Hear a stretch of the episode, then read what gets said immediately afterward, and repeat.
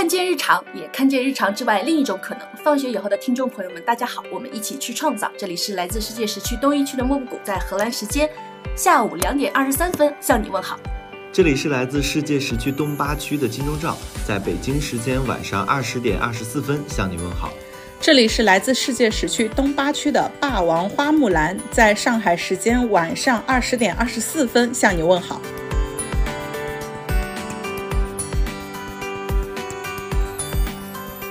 他们合力创造了疯女人，用各种枷锁、侵害、压迫和掠夺把女人逼疯，然后又用疯来嘲讽和污名化她们，来让其他女人更加恐惧和服从。这样的陷阱在这个时代依然在持续的发生。我们结束它的方式不是让他们踩在我们脖子上的脚挪开，而是我们得给他一记飞踢。想要自在如风，就得狠狠发疯；想要免于污名，就得主动发疯。当一个他们会害怕的疯女人，自由的风想要进来，用商量的方式把窗户打开是行不通的。我们得把房子点了。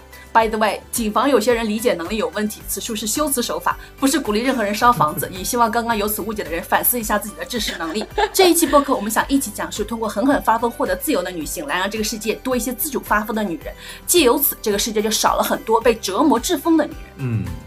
看了大家的投稿，包括日常听霸王花和莫布谷发疯的事迹，我就觉得我的发疯事迹真的是少得可怜。收到那个莫布谷这一期选题的提议以后，我就在想，为什么我那么少发疯？我想了原因，大概有三个。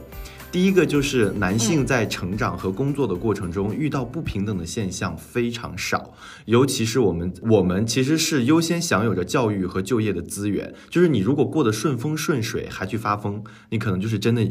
人有点疯，我实话实说，这个世界疯的男的可不少，就是 是真疯。嗯，对。然后第二个呢，就是我的个性中会有一些软弱和退让和妥协的成分在。当然，这也离不开社会规训。就是一一旦发生，就是我们，呃，我从小就被要求说，你要做一个冷静、沉着，不要被冲动情绪左右，呃，头脑左右行为的一个人。所以我遇到事情就习惯性的先退一步，妥协，去找一个中间值啊，打个双引号，以和为贵等等。就这些规训，就把我的发疯。扼杀在了源头上，嗯啊，然后第三个部分呢，就是我我的不发疯是因为我是一个少动脑子的人，就是少动脑子，你就会容易看不到发生在你的、发生在学校、发生在家庭、发生在社会中，呃等等这一系列的问题和这些不公的核心，你对这些东西没有真实的感触，所以你也不会有那些发你你也不会有发疯的情绪被点燃的那个瞬间，也说明了其其实我。对于所处的这个环境，还是少了很多自己的判断。就像上一期，呃，霸王花有提到说，木布谷是属于那种有着非常敏感且强大正义感能量的一个人。我就感觉啊，我好像是没有这种感觉的一个人。我在这一块就是真的是钝又麻木的不行。嗯，所以就是。大概这三个原因吧，就是我真的发疯少的可怜。嗯，我觉得这个世界上有比较少的男的发疯才是一件好事好事情，因为这个世界上我觉得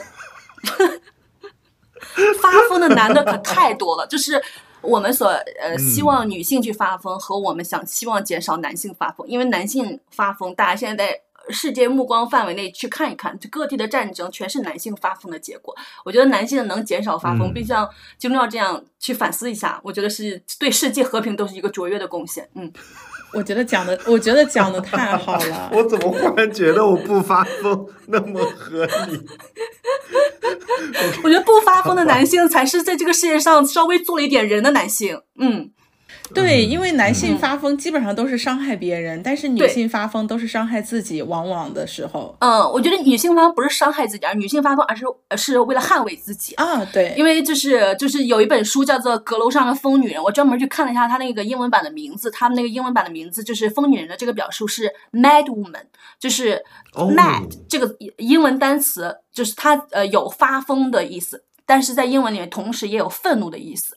我觉得这个恰恰。讲明了女性为什么会发疯，因为我觉得女性都通常情况下都是因为愤怒才发疯，而愤怒最根本的原因就是因为失权，就是他们没有办法捍卫自己生而为人的最基本的权利和尊严。然后我前些天就在我们群里面小小的见证了一次金钟罩的发疯，就是金钟罩在北京上班，然后他有一天就是下班，然后就是因为某某会议，然后四条车道封到了三条，只有一条可以通行。造成整个北京的大拥堵，然后那个金钟罩特别愤。无比拥堵在街上特别愤怒，然后在群里面就啊啊啊啊！因为我跟霸王花当时，我当时刚好在包了好了一个包子，然后我跟霸王花说，我看我包了一个包子，然后其他人都说哇，你可以在荷兰开中餐厅哎，然后霸王花就开始幻想自己他在中餐厅里面能干啥，什么各种的，然后我们就会幻想种种非常美好的场面，然后。金钟罩疯进来开始发疯，然后发一堆 抱怨的信息，因为这个对于金钟罩来说还挺罕见的。我跟金钟罩说：“我说你看，你在这个当下发疯，就是因为失权，就是因为你愤怒，因为你作为一个行人最基本的权利，因为一些破会议得不到保障。我有时候都会想，这些人脑子到底有什么问题？就是嗯，好，不多说，就是嗯，大家自行体会一我在。我在这期播客里面最需要限制的，就是最大的限制就是不能多说，就因为我想说的东西实在太多太多了，但是我敢说和能说的东西实在太少太少了。因为我在这期里面也列了提纲，然后第一个就是我们就是大家就是发的疯，但是我很多发的疯是在这个里面是不能播的，就是我发的疯，我觉得充分的合理合法。合情合理合法，但是就是不能说，就是不能播，对，对，就是莫布谷刚刚说的，我觉得非常有同感。就是我也有一些发疯行为，但是我觉得目前可能也没有办法去说。然后，而且我觉得很惊讶的是，我听到那个，因为我们在开会，就是我们在录制之前呢，我还在跟金钟罩聊，金钟罩说自己没怎么发疯，我就觉得有点罕见，因为我已经是一个，就是就是以我自我的感受和我观察互联网上的一个感受，就是发疯文学和发疯的这种情绪需求是非常普遍的。然后结果身边来了一个少见的，就是完全不发疯，然后又很稳定的，我就觉得他都很稀有。像水豚一样。我说一下为什么我发疯呢？我觉得 我发疯点就是我是时不时就要发疯，就是我之前有一段时间我觉得非常的压抑，然后我就觉得没有办法去表达出来。我就开始去搜发疯文学、发疯视频，然后呢 就看那个看人家怎么发疯的是吗？对，你知道现在很流行 TVB 的剧，TVB 里边之前的就是大概可能十年前的剧，然后那些人怎么样就开始发疯，就是我不管不顾了。然后包括现在还有一些表情包，就是精神已不正常，我在吃药，别管我，我已死，类似这种。我觉得霸王花日常进行的是一个发疯代偿的行为，对，哦就是自己其实因为各种东西被剥夺，有非常强的发疯的诉求，但是自己的就是现实的种种条件嘛，又不能允许自己做出真正发疯的行为，所以通过看各种发疯文学，看别人发疯来 取得心理的代偿和满足。对对对对，我就是想有一天。特别搞笑，就是霸王花呃。在电脑上工作，电脑上吐槽领导，就是 跟同事一块吐槽领导，结果领导来到他的电脑后面，然后霸王花就特别崩溃，然后他又想了一个解决的方法，他是去各种社交媒体平台上搜各种社死的那种名场面，然后他就看完别人的社死名场面，他就告诉自己说：“我这个也不算什么，对。就是让一个也也是一种社死代偿。对对对对，就是，但其实当时都不确定，就是有没有被看到，但是就是那种行为让你开始在这种中间忧、忧虑，你就觉得说我不能再为此烦恼了，我一定要想办法拯救一下自己，然后我就去看比我更惨的情况。就是人的这种心理呀、但是我觉得也挺好的，就是发现之后也挺正常的，就是它是一个蛮蛮常见的事情，就是领导也有吐槽领导的需求，每一层都有。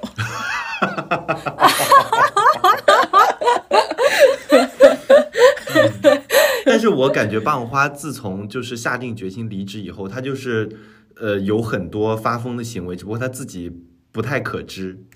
对啊，其实我是是的 我我在思考一些发疯的事迹的时候，就想起来觉得稍稍有一些困难，但他们俩就觉得，哎，我有蛮多发疯的。我我就是呃，发现霸王花从提了辞职以后的一些发疯的事情，但是霸王花自己可能没什么感受的。就是我觉得霸王花呃提完辞职，当然他现在还没有成功的离职，就大家可能无法相信，已经经历了两期播客，霸王花还在公司排队离职的第一百序号以外。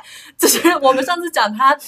他就是他们这个公司，他离开一个公司，相当于是那个叫什么离婚净身出户，这个事情就跟离婚冷静期一模一样，到现在还没有成功离婚。然后就是他离婚之后，我就一直形容霸王花有一个状态叫什么“垂死病中惊坐起”，就是 他之前是一个一天能一直在睡觉、一直在睡觉、一直在睡觉的人，一天二十四小时能睡二十小时以上的人。但是自从他提了辞职以后，因为他跟我还有时差嘛。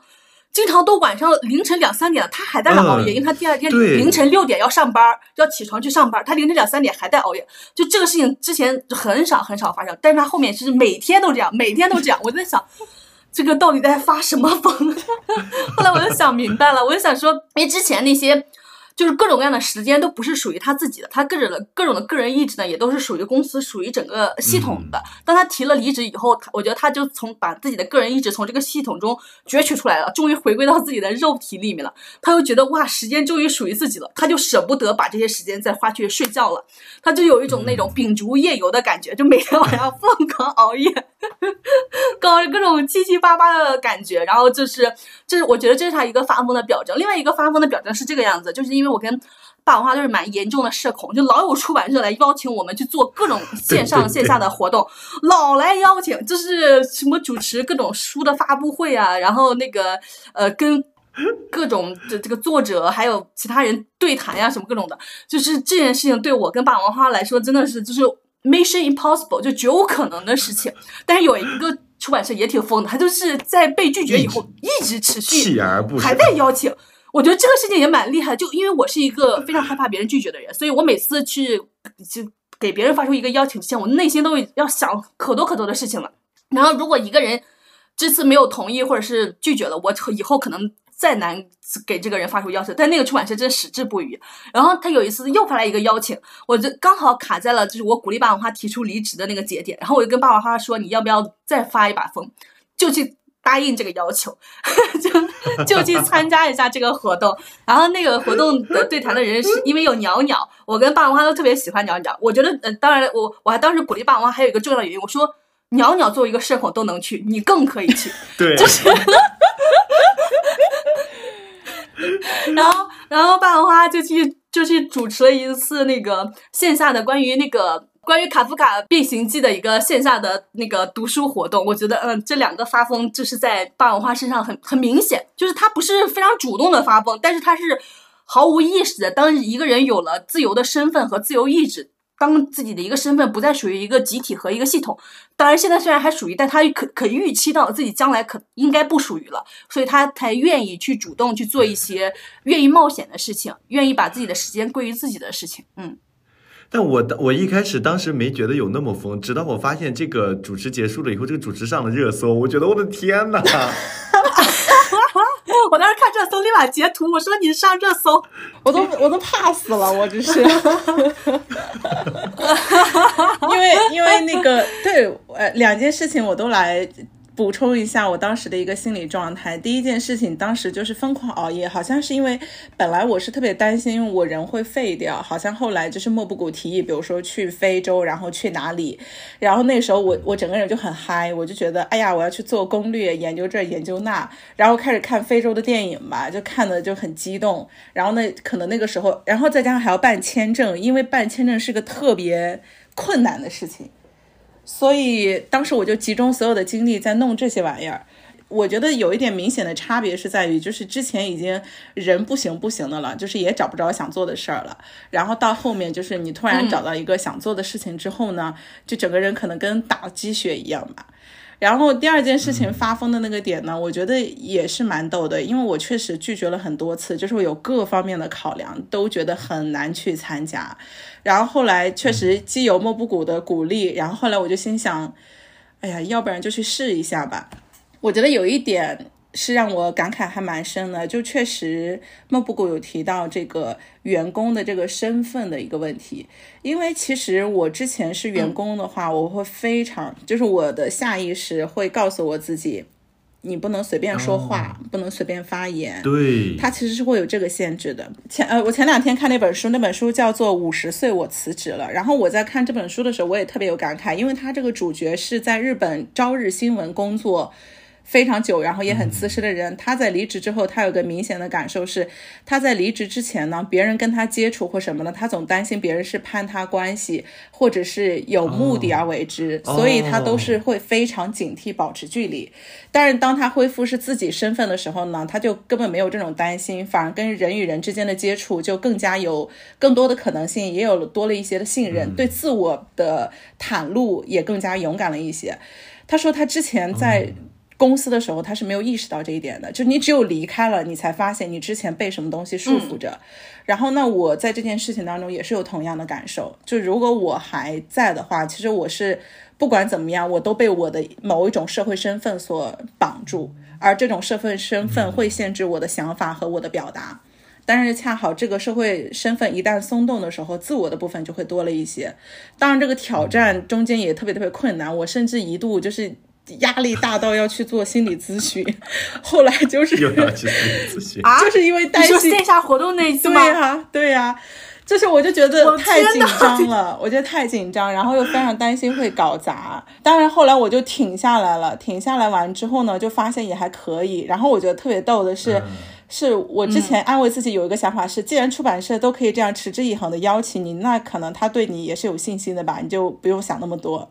结果等结束完之后呢，出版社就说：“哎呀，那个没想到还挺好的，我们刚开始的时候也有点担心。” 我觉得，我觉得有时候这个世界是靠人类共同发疯推动的，就是呃，当然是一些好的发疯方式，就是大家一块去冒险去推动的。我觉得，就大家面对一些呃机会的时候，就是一旦对方敢相信自己，我觉得自己也可以愿意去搏一搏。尤其我觉得你处在一个公司里面，处在一个系统里面，一定要去做最新最冒险的项目。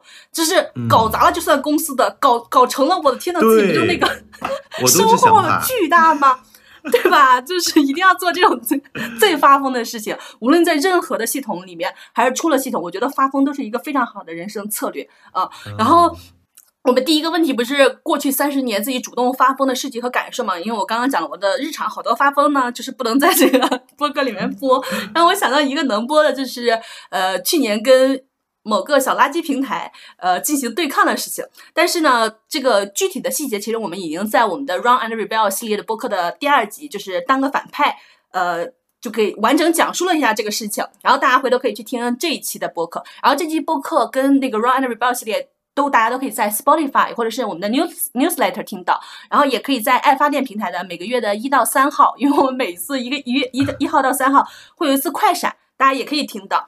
然后就讲到一个特别搞笑的事情，就是我们当时做这个做个反派的征稿，然后同时还有一一期这个关于这个想要自在如风就得狠狠发疯的这个征稿，然后我又觉得 哇，非常离奇的点就是霸王花好几个月前问我说，那个这个狠狠发疯和做个反派有什么区别呀？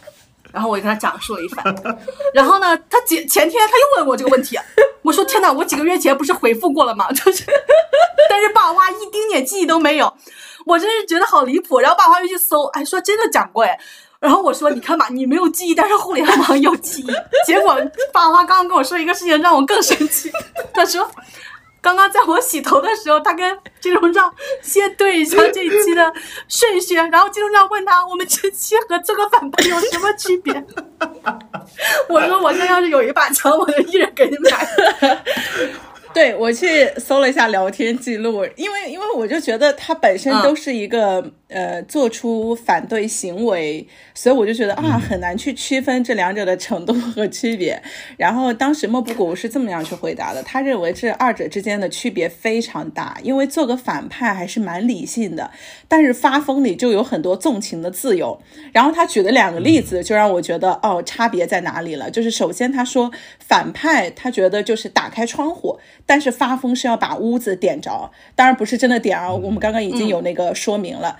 然后另外一个呢，就是当下中国觉醒的女性就是在当反派，而韩国的女性堕男胎就是狠狠在发疯。鼓掌！我觉得这个例子也也非常太精准了。我 我希望我从此以后再也不接到关于这个的提问了。这两个不会了，究竟有什么区别？我真是要气死。嗯，好，然后。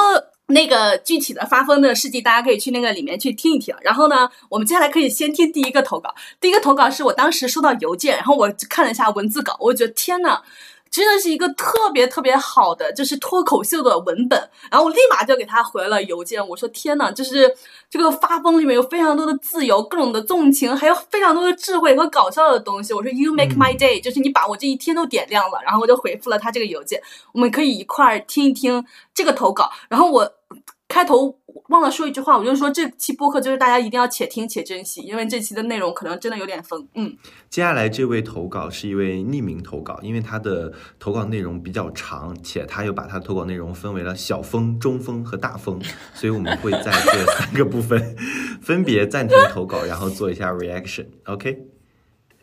放学以后的三位主播还有听众朋友们，大家好。我今天想把自己的发疯经历按照由弱到强来描述一下，他们分为小疯、中疯和大疯。首先想说的是发的小疯，比如在工作场合或者是自己的那种家族聚会上的爹味儿男，我会如何发小疯？在一次过年去奶奶家吃饭的时候，我爸和我叔开始变身鳌拜和多尔衮。他形容好绝，泛泛而谈所有国际国内大事，然后下一个肤浅的定义。我一直神游没有搭理，话题持续聊到什么外卖真是不好的发展，年轻人现在是越来越懒了。我当时想，你们真的说的太久了，而且愚蠢。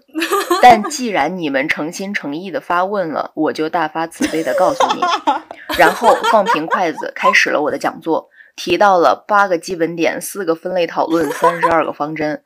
我对面的表妹也放平筷子，发表短评，就是我爸和我叔呢，就是连连点头，发表长评。啊，对对对，那是。还有一回也是过年，我那个姑父听说我喜欢电影，然后就要和我深度讨论，上来什么历史严格的形而上学与意识形态。我当时想，好小子，既然你诚心诚意的发问了，那我就给你来一顿公益教育，接招吧！长达八小时的演讲来了。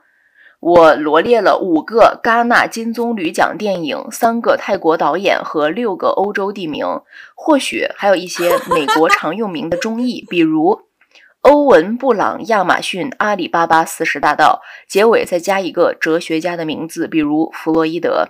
还形而上学，我现在会让他重新上学。哇，单呀单呀！而在工作场合，我之前曾经在直播公司工作过，里面有一个方向呢是汽车直播。汽车直播这个工种是对女性的歧视、刻板印象客体化非常严重的。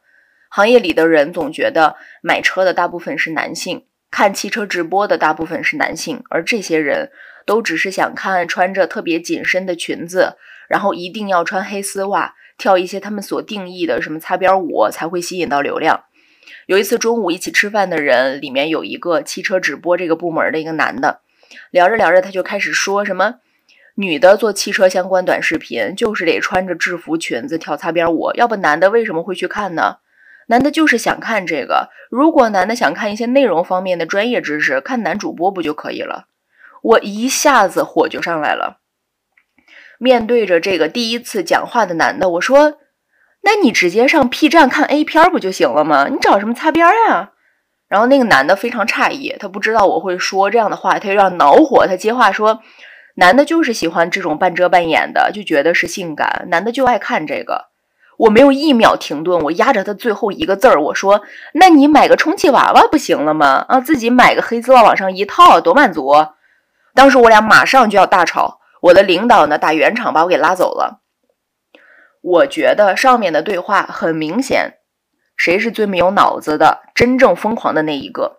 但是制止的只有我一个人。大家反而不觉得他疯，而是觉得我疯掉了，没有一个女孩的样子。自从我知道这片土地定义正常和疯与一般的文明社会刚好相反之后，我发现可以用这样的一个方法去发疯，就叫做大尺度官方词汇日常化。接下来是我用这个方法发的中疯，比如法律层面的词，性骚扰、强奸、性侵、轮奸类似的词语。说话或者引用或者比喻的时候，就直接说，并且经常说，觉得这是不该说、觉得羞耻的人才是最肮脏的。还有就是医学词汇，比如说卵巢、阴道、睾丸、阴蒂、龟头，直接说，并且经常说。怎么了？都是人体的器官，为什么不可以说？我看看谁想来荡妇羞辱我？我自己亲测，当我把医学词汇正日常化的时候。所有想对我开黄腔的人都会灰溜溜的逃走。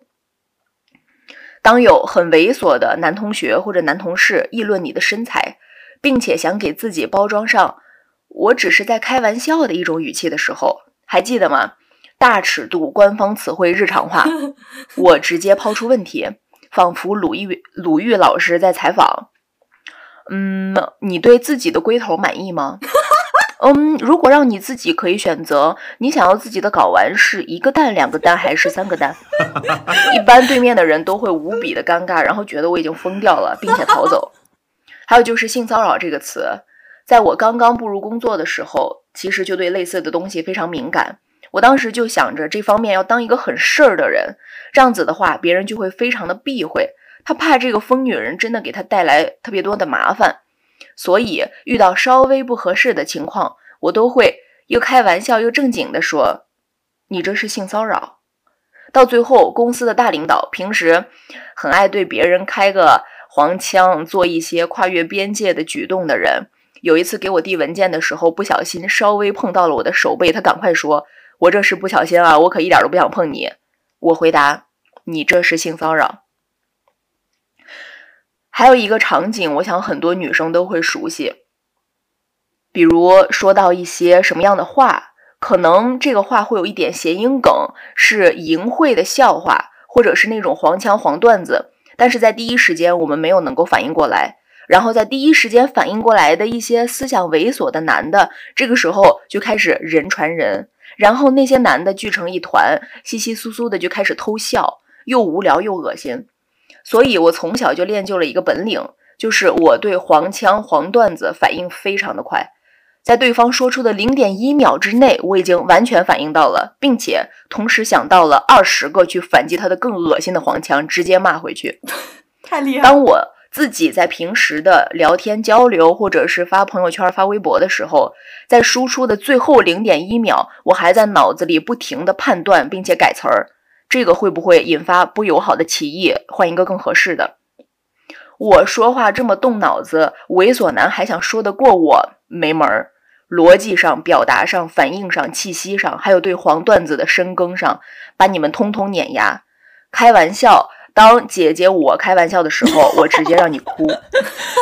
当然，我可以通过其他的方法去锻炼我的反应和思维，只是对于类似的情景。有化解、避免、警告的作用的，真的有吗？我想不出其他方法了。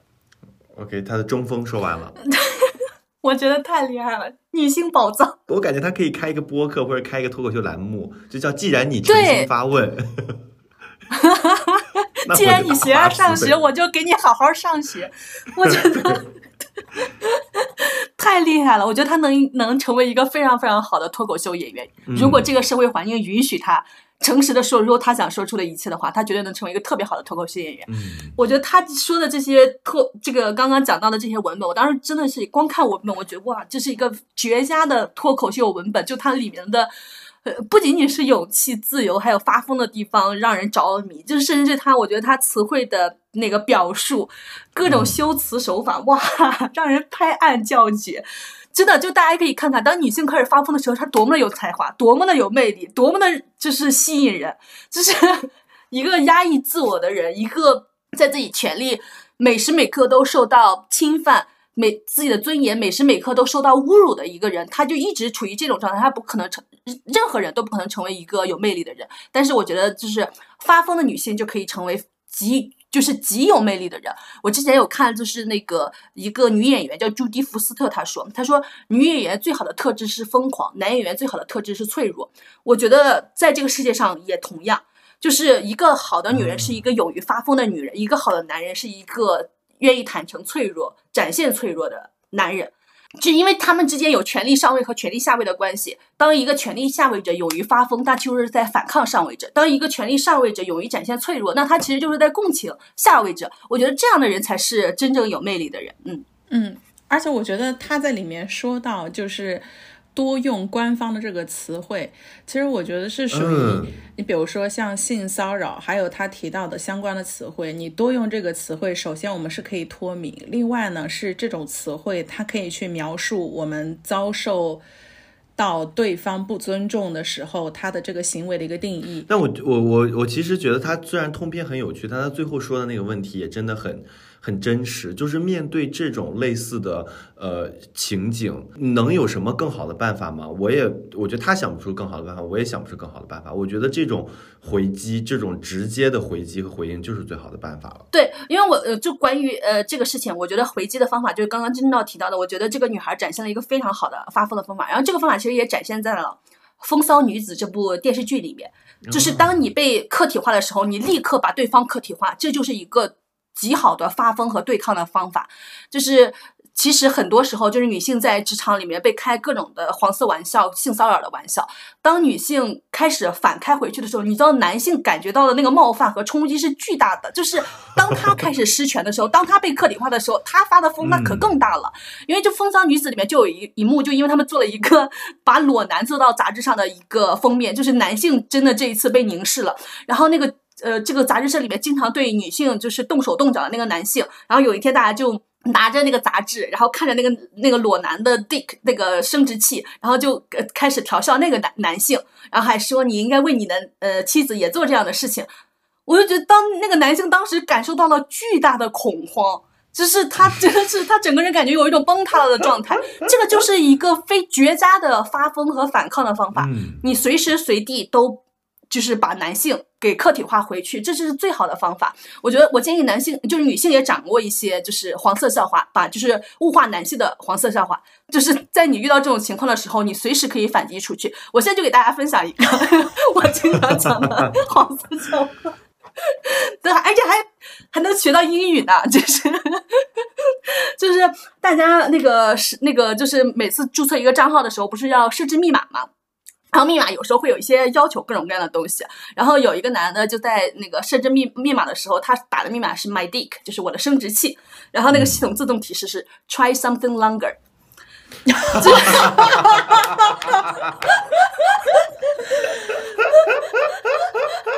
很绝。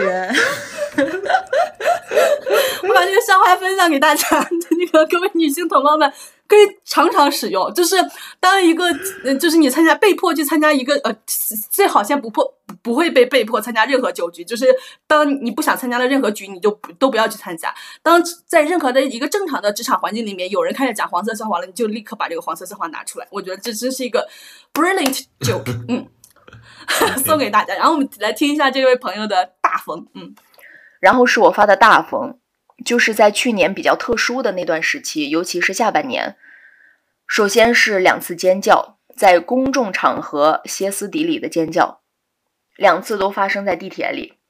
第一次是在地铁车厢里面，人不算多，对面坐着的两个中年男性不停的大声讲话，在分享短视频软件里的内容，旁边的人频频看他们，也无动于衷。我本来就郁结了特别多的火，我可以。请求他们小声一点，但是我觉得太慢了，还没有效果。我直接大声尖叫，就是啊，就是就分贝特别大那种，整个车厢的人全被猛地吓了一跳。我当时就是觉得快要烦死了，我不管了。然后车厢瞬间安静。后来那俩男的再没说过话。还有一次呢，是在地铁站的检票口。当时在和公司的人打电话解释为什么晚上十一点半非要找我聊工作感悟，我回复的比较消极。解释为什么这个不是我的态度问题，而是你们的脑子有问题。打着电话，我真的突然怒火上窜，我直接一个尖叫，对方吓一跳，说咋了？我说有个虫，然后对方马上就说啊，那先这样吧，咱们这个公司再说哈，就马上结束了通话。他好淡定啊！除了这两次尖叫，还有一个大风，是在肯德基和我对象吃饭的时候。那天呢，我穿的是一个背心儿，还露了一点纹身，坐在那里老能感觉到路过的一些猥琐男一直在盯着你看，或者来回的瞟，把我恶心的。甚至我取餐路过一个男的，走过他前面五米了，我一回头，只见他。头颅没动，纯眼珠子往这边看，已经斜视到只有白眼珠没有黑眼珠了。我都以为他要犯什么大病。他们觉得乱盯着别人看一点问题没有，他们觉得但凡女性穿的露肤度高了，或者他们定义的擦边了，那就是为了让他们看的。啊！然后当时我和我对象抱怨，他的第一句话是：要是看一眼也正常，但是一直看肯定不对。我这一下子暴怒，就是那种没有经历过还侃侃而谈的那种嘴脸，就不应该瞟，看一眼也不应该。而且咱们当下环境那种普遍的没有教养的丁，根本就是被冒犯的感觉。我那天穿的背心呢，面料比较厚，不激凸，所以我连乳贴都没有贴。然后我第一反应就是对他破口大骂，然后我瞬间撩起自己的背心儿，我的生乳房就暴露在肯德基的门店。我说我现在看谁敢看我，谁他大爷的敢多看我一眼，我就拿勺子把他的狗眼剜出来。太厉害然后了！我的天，他就惊呆了，他就马上道歉，并且赶快呃让我这个衣服穿好。我后来想到这件事情呢，会比较后怕。我后怕不是说怕特别多人看到了我的乳房啊，或者是对我说一点那种难听的话。我害怕的是当时那个情绪下的我，真的会拿勺子把他们的眼给剜出来。那这样就是为了不值得的人，而对自己的生活产生了非常大的负面影响。当然，我这个举动呢，在上野千鹤子的《厌女》这本书里也有提到。其实这种心理完全是出自于觉得你在不停的物化我，你在不停的冒犯我，我甚至没有别的途径能去做些什么。又因为这样的伤害太过于日常和频繁，我好像拥有的没有任何的权利，我拥有的就只有我这副身体。所以，当我在随意支配自己身体的时候，也是在反抗，只不过这反抗非常的可悲。当然，也有外部环境的问题，因为在去年那样子的时期，我包括我身边的很多人情绪都多多少少受到了刺激。而我可能也同时在经历着女性意识的逐步觉醒，但同时还是完全没有脱敏的过程。就是当我突然的看清我房间里的那头大象的时候，我那段时间的愤怒会来的特别的容易且剧烈，因为这个是忍耐了很久的愤怒。当我在发一次火的时候，不只是你一个事件，不只是你一个男性，不只是你一个眼神，可能是积攒了二十多年的愤怒。那些所有的细节，你全部都同时想起来了。我这个发的大疯呢，没有任何借鉴的意义。但我想说的其实是引用我朋友的话。当我把这件事情转述给我的朋友们的时候，几乎每一个人的反应都非常的相似。他们的第一反应总是“哇，牛逼，这太牛逼了”，然后第二反应也总是“但是”。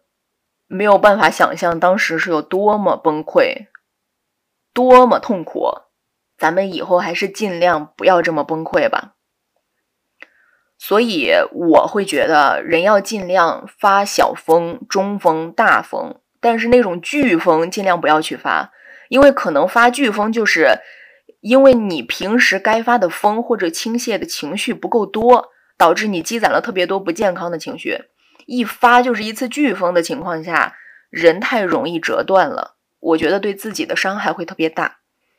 最后我还想提到的一点呢，就是维权时候的态度和穿搭，就是要看起来是坐地上撒泼的类型，对方瞬间认真对待，态度也很优美。维权的话呢，文明没用，得撒泼。穿那种带毛毛的夸张衣服呀，头发非常散乱呢，鞋跟特高呀，我亲测会更有用。要非常的不好惹，对方才会认真对待你。我也有过非常礼貌的去和别人一板一眼的正常沟通，表现的非常得体。但这个时候，通常别人就特别的忙啊，就那个地方好像没了他不行啊，就总是推来推去，让你不停的在两个部门之间徘徊。说起来呢很搞笑，看起来也很离谱，但是背后的根源问题，我觉得是非常可悲的。说明这里还是丛林社会，而不是 civilization。如果你表现的很友好，别人会觉得你是好欺负、好捏的软柿子。你讲话有点古惑仔，那我可开始陪笑脸了。人与人之间的连结不是基于互相尊重，而是你友好代表你弱鸡。你暴躁，你不友好，你事儿多，我才尊重你。那也不是尊重，而是害怕。嗯，以上就是我的全部发疯。最后祝大家和三位主播该发疯就发疯，永远不要那么崩溃。天呐，他也太好了吧，说的讲的太好了。我觉得他也 call back，就是我在上一期那个里面讲到的，就是呃，就是不要把自己逼到最后一定要去烧房烧房子那个地步。嗯就是你打你你想打开窗户呼吸自由空气的时候，你一定要就是每时每刻捍卫自己呼吸自由空气的权利。就你一直憋，一直憋，憋到最后，把自己要逼到一定要把房子烧了的地步的时候，你受到的伤害非常非常的大。然后你已经很久没有呼吸过新鲜的空气了，就是我觉得我们就是要在日常生活中时时刻刻的发疯，才不至于把自己逼到那个飓风的境地。就是每一个人都要在现实生活中分分钟捍卫自己的权益和自由，这个才是不把我们自己逼到那个特别特别可怕的境地的一个非常重要的方法。我我其实我在日常生活中就经常经常发疯，而且我主动发疯，提前发疯，就是。提前买好来冒犯对方的那一些小东西。我记得我有一次在那个一期播客里面，我就说，我有一次在上海去一个书店看书，然后就看到一个歇斯底里的上海男性在那儿发疯。然后我我当时是故意这么说的，因为我觉得歇斯底里这个词仿佛跟女性绑定在了一起，它成为了一个污名化女性最重要最重要的词汇。然后我当时刚好看到那个场景，我就想说，男的歇斯底里的程度可不比女性少。他歇斯底里的造成的伤害可不比女性少，然后我当时就想，我一定要把这个词跟这个男性绑绑定在一起，我就提前买好这个事情。结果后来我果然在评论区看，有一个男的说，当提到说歇斯底里的男性的时候，我就不想听这期播客，我当时内心就在给自己鼓掌，我说真的是，我预判了你的预判，就是你一定要就是提前的主动的去发疯。就是把那个有可能给你造成伤害的人，你先提前的，你知道吧？把他们逼走，这样你才能够更好的保护自己。我觉得这是一个非常非常好的日常生活中的一个小方法。嗯，天呐，我看听他的这个发疯的经历，我都好羡慕啊！因为这些都是我脑子里曾经闪过那些画面，就像那电视剧一样，就是发生一件很崩溃的事情，你很，你就是你很发疯，立马尖叫，或者把所有东西都都摔烂，然后把这些东西全都砸烂，然后下一秒回来，你要还是冷静的在坐地铁。但是他就把这些事情做出来了，对他就是发完疯之后还能够那个啥说哦一一个虫，就是特别冷静的把这个事情拉回来，我觉得很厉害，因为我是一个那种。很容易爆炸了，就很难收回来的人。我想起来，就是就他提到他的尖叫嘛，我觉得有时候尖叫真的是发疯的一个非常主要的表现形式。就是有时候你的声音都会变形。因为我想起来，我不知道有没有在之前的播客里面分享过，就是我有一次我弟弟在中考前夕胳膊摔断了，然后我爸爸就带着我跟我弟弟去医院去搞那个胳膊。打那个石膏什么有的没的的，然后旁边就有一个男的一直在那叽叽喳喳，一直在那说话，一直在那说话。然后他说的内主要内容就是，就是他们村里面有一个女性因为丈夫出轨了，所以喝了农药，然后送到了医院里。然后这个男就一说这女的真傻，然后他一死，然后立马就把那个外面的那个人给娶进来了，什么各种的。我当时听了，我真的是气到爆炸。我那时候才上高中。我当时真是气到不行，然后我就立马就大喊尖叫说：“你能不能闭嘴？”然后我声音都变形，然后就我的声音在那个医院里面回荡。闭嘴！闭嘴！嘴！对我，我我就我又没有，因为我当时还是个高中生，我就没有想到像这个女生说那个呃一只虫子这种的方法，把这个这个情绪拉回到日常里面。当时所有人连医生都不敢说话，所有人都在沉默的在那打石膏，各种各样的东西。然后好几天以后，我才听到我爸爸妈妈就是在我我。我当时还在睡觉，我爸妈好早就醒，然后我就睡觉中，我就听到我爸妈在聊天儿，然后他就说，我爸就把我发疯的那个事情告诉我妈，然后我妈又好几天之后才敢问，弱弱的问我说，听说你你骂别人了，就 是就是这种发疯尖叫的事情，我觉得其实就很像就是核武器一样，就是震慑力还蛮大的。就是我觉得，以大家有时候就是忍受不了的这种时候，可以多多使用这个武器，但是最好也使用一下这个女孩的策略，就是把这个东西能拉回到日常里面来，然后 就是也把自己的这个这个情绪给给收回来。嗯嗯嗯，我觉得她可能就是日常多发疯，然后练就的这一种技能出来的，就是发疯发的少的话，就可能在情绪回归上相对来说差一些。我其实听完之后，我刚开始。对，因为我也是这种，就是我情绪一上头之后，我很难一时半会儿下来。对我，我是听完前半段的时候呢，觉得哎呀，好好啊，真厉害。嗯，然后越听到后面呢，就越生气，就是那个怒火心中来，就是他所描述的他为什么发疯以及发疯的那个根源的部分，是非常能够感同身受的。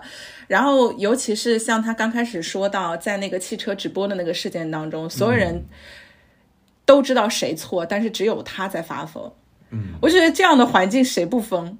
就是如果在这样的环境再多待久一点，我觉得你要不然是跟旁边人一样变成一个冷血、麻木、没有人性的人，要不然就是要以发疯的形式来去捍卫自己。所以，我我听到最后的部分的时候，其实我还是觉得人是要在一个健康的环境的。但是我们现在这个地方太不健康了。嗯，我我有个问题想问一下棒花，棒花，你你就是大吼过或尖叫过吗？就在。我有吧，但是我忘记了。哎，我都没有过哎，我我就我觉得怎么可能会忘记呢？这种事情我能记二十年。就是怒火中烧的情绪，我经常有，我就觉得我人要被气到没了的那种状态。对，我就我就特别想尖叫。所以所以我觉得我是有很发狂的时候，但是。具体的场景我有点想不起来了。要不现在给你俩机会，你俩各自尖叫一下，录进去。等 不了，等不了，等不了。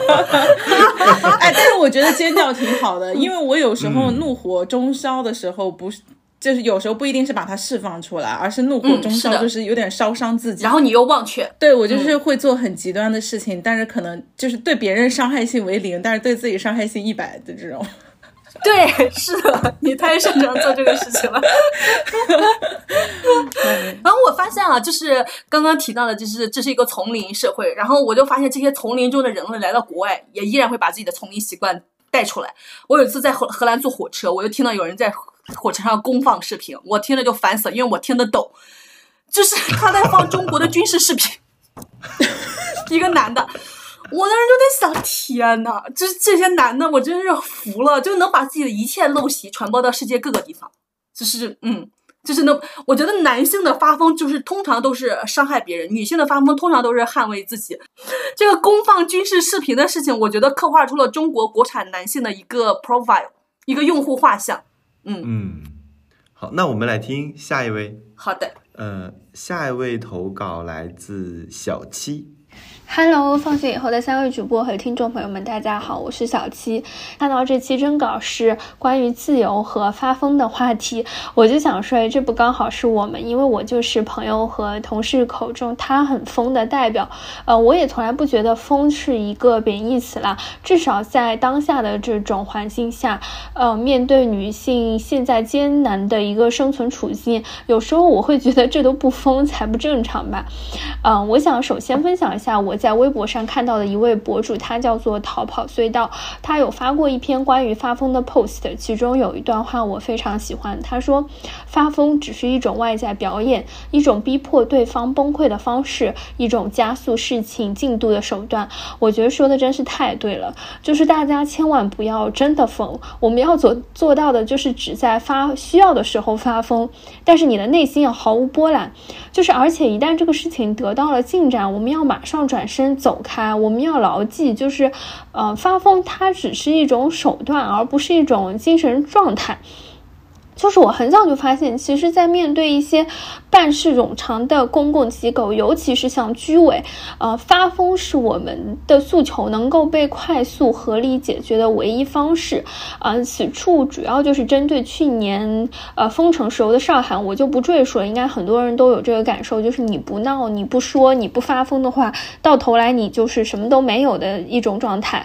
呃，而在工作当中，就是如果你也和我一样是在一个大型的。企业里面工作，那可能需要面对的就是非非常繁琐的一个审批流。其实发疯是让你快速获得审批的唯一办法，就是这个是我经常会用到的。因为我们公司的审批它有的时候会非常长，呃，项目呢又会很赶时间，而有的时候项目它会卡在一个人手里很多天，这个人就是也不回消息，也不批，也不说有什么问题，嗯，这个时候你和他好好说是没有什么用的，就你给他发信息，给他发邮件，嗯，他。可能也习惯了，就是会像装死一样也不回嘛。那最后其实耽误的还是你自己这边的一些进度。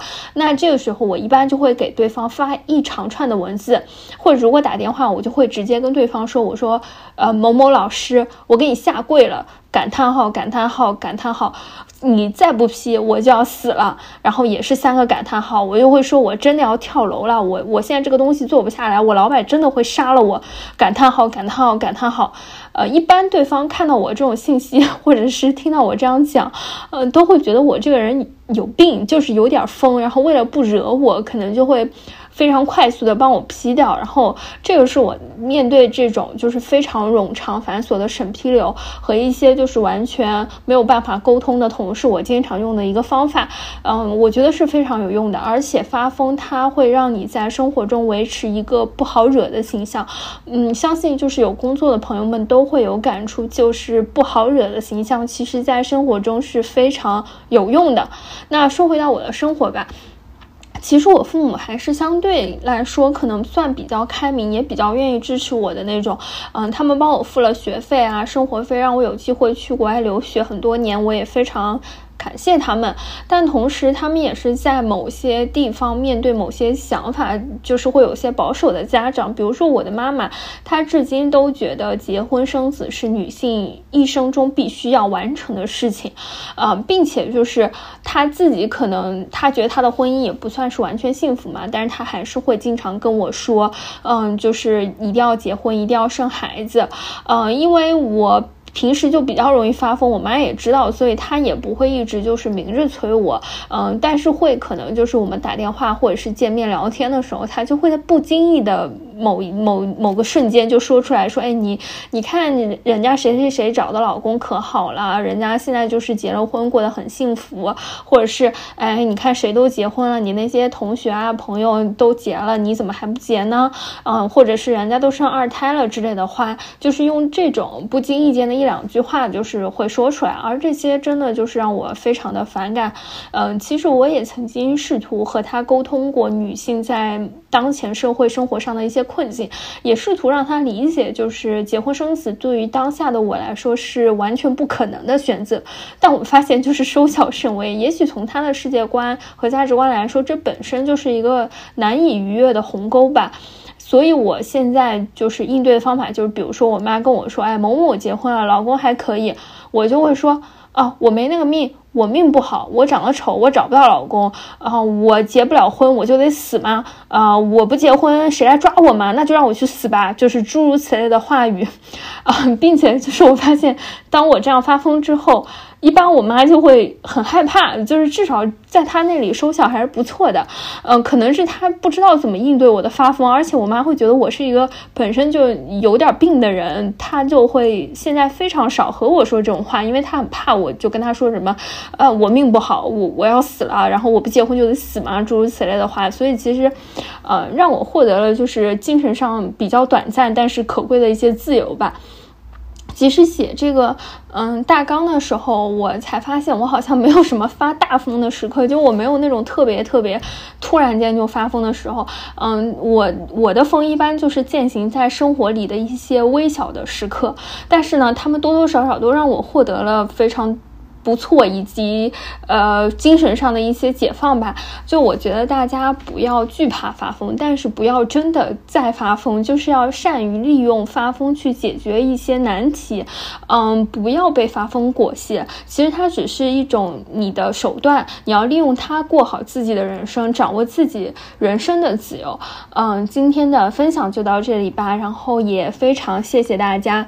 嗯，希望今后有机会的话，能够再跟。呃，放学以后的主播和各位听友们分享我的生活，谢谢，拜拜。我觉得，我觉得他是有有一个特别好，其实就是把发疯作为手段，就是他不能作为目的，把发疯作为手段，把自由作为目的。我觉得自由才是我们最终的目的之一。嗯，然后我我就想想，就是我这日常生活中的种种的，我就想起来我一些发疯，因为他刚刚讲到，就是他每次给别人发消息就发感叹号、感叹号、感叹号，什么再不搞我就要死了，我的老板就要杀了我，怎么可能？我我发现我我一我不知道大家能不能听得出来，就我我的我的经常我的表述是一个比较常常使用夸张的修辞手法的一个状态，就是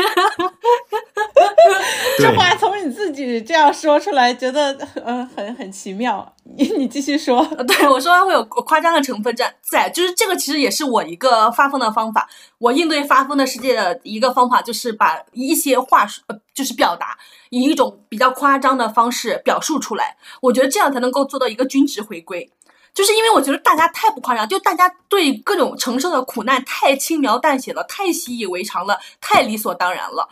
就这个世界的，就是大家所承受的各种各样的不合理的痛苦，我觉得这个值起码在那个九十甚至一百。但是大家每次说的时候，有时候会说零，有时候甚至说负的。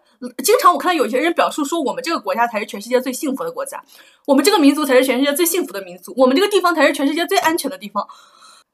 所以，我我的日常夸张的一个表达手法就是我的一次反抗，但是我我觉得我说的话的夸张还依然没有达到事实所所应该有的那个水准。我其实正常应该说两百倍的夸张的话，这样我才能跟那些天天表述为零的人实现一个那个就是什么。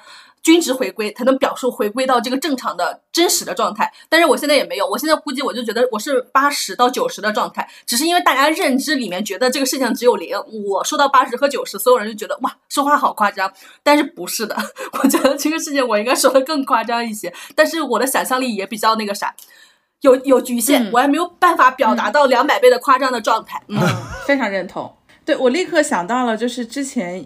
那个梦，那个金钟罩被隔离之前，然后我跟金钟罩在讨论的时候，我们就在说你应该要准备什么什么东西，就是我们想的，就是在当下的情况下怎么样应对。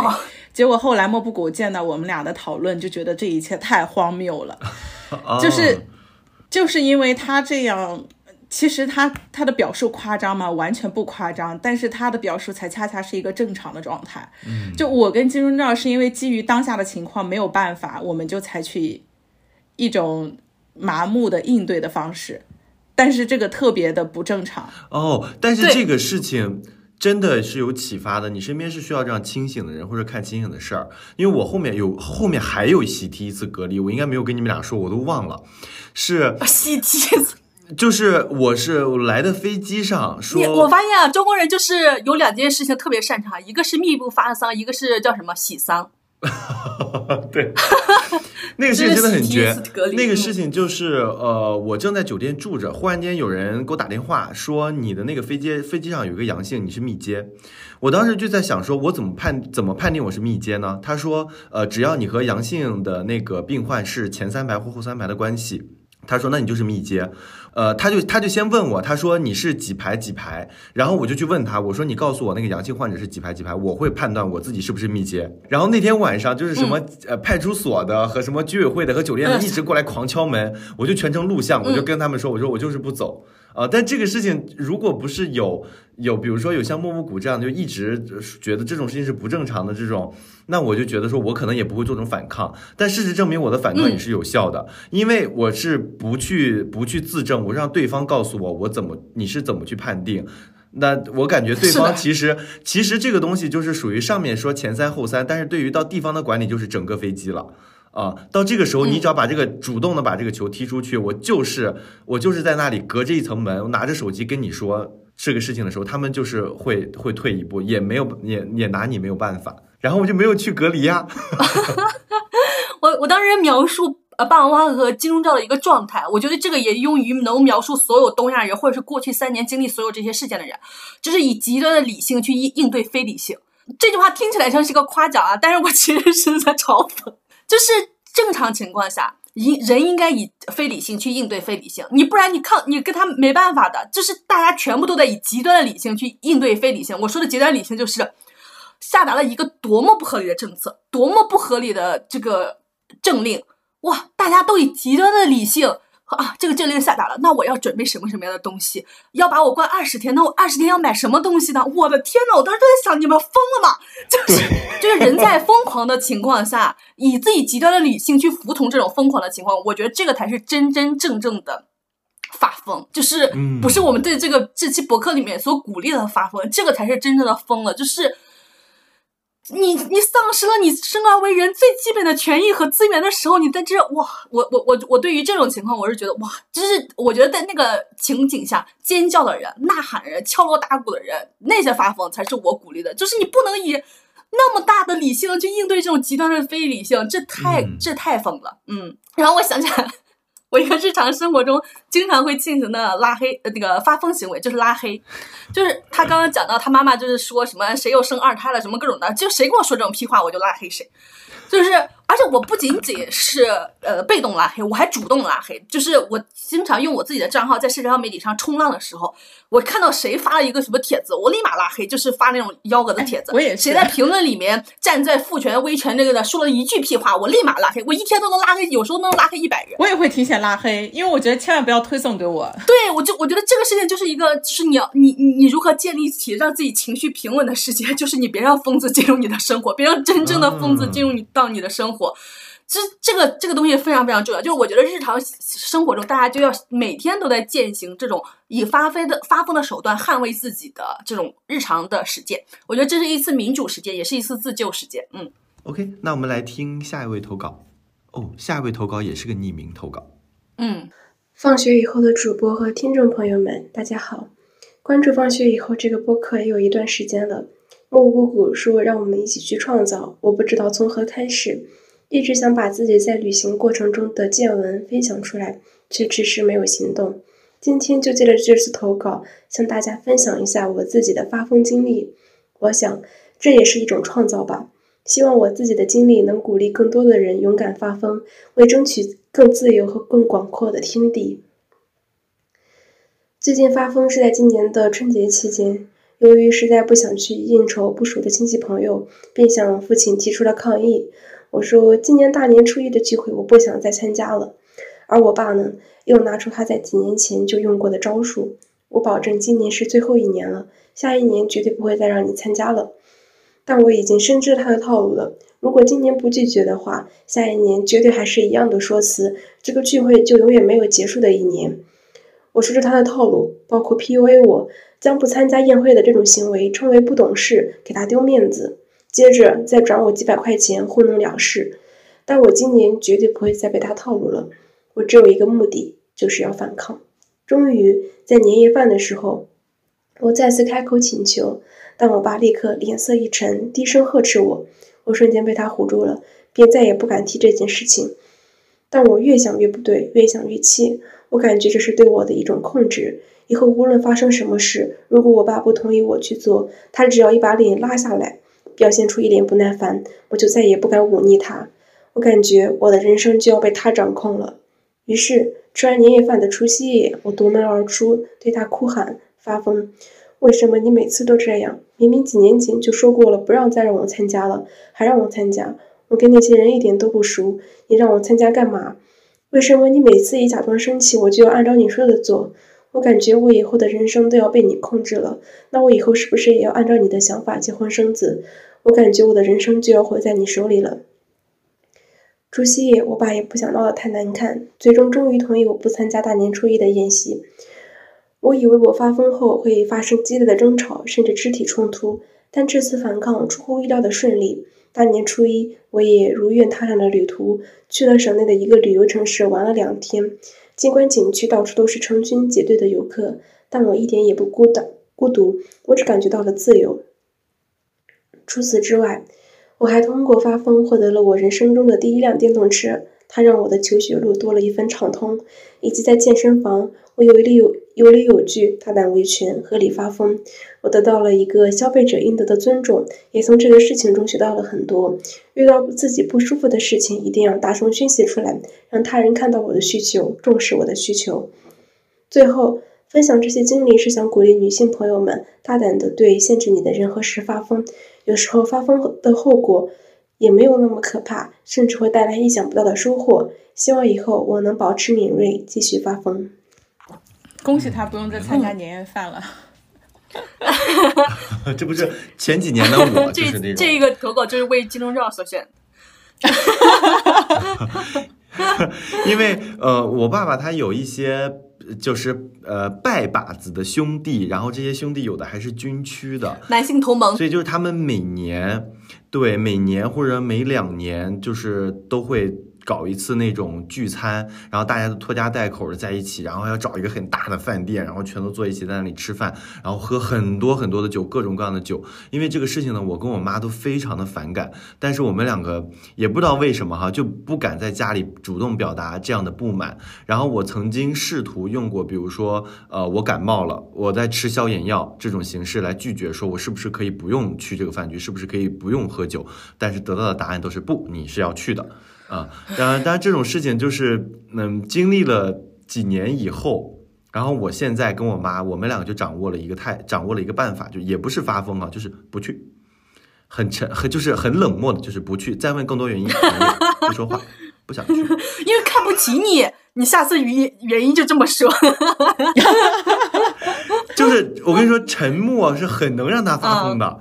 他就一直在那里，你怎么不去？不怎么怎么怎么怎么说了一堆之后，你在那一动不动。比如说你在那嗑个瓜子，剥个橘子，然后他就他就会更疯，但他又不能拿你怎么样，他能拿你怎么样呢？然后最后就是不去了。后来发现，就就去年好像是今年，就是过年的时候又发生了这样的聚会，我爸都没有叫我们，直接自己开车去了，真好，挺好，挺好。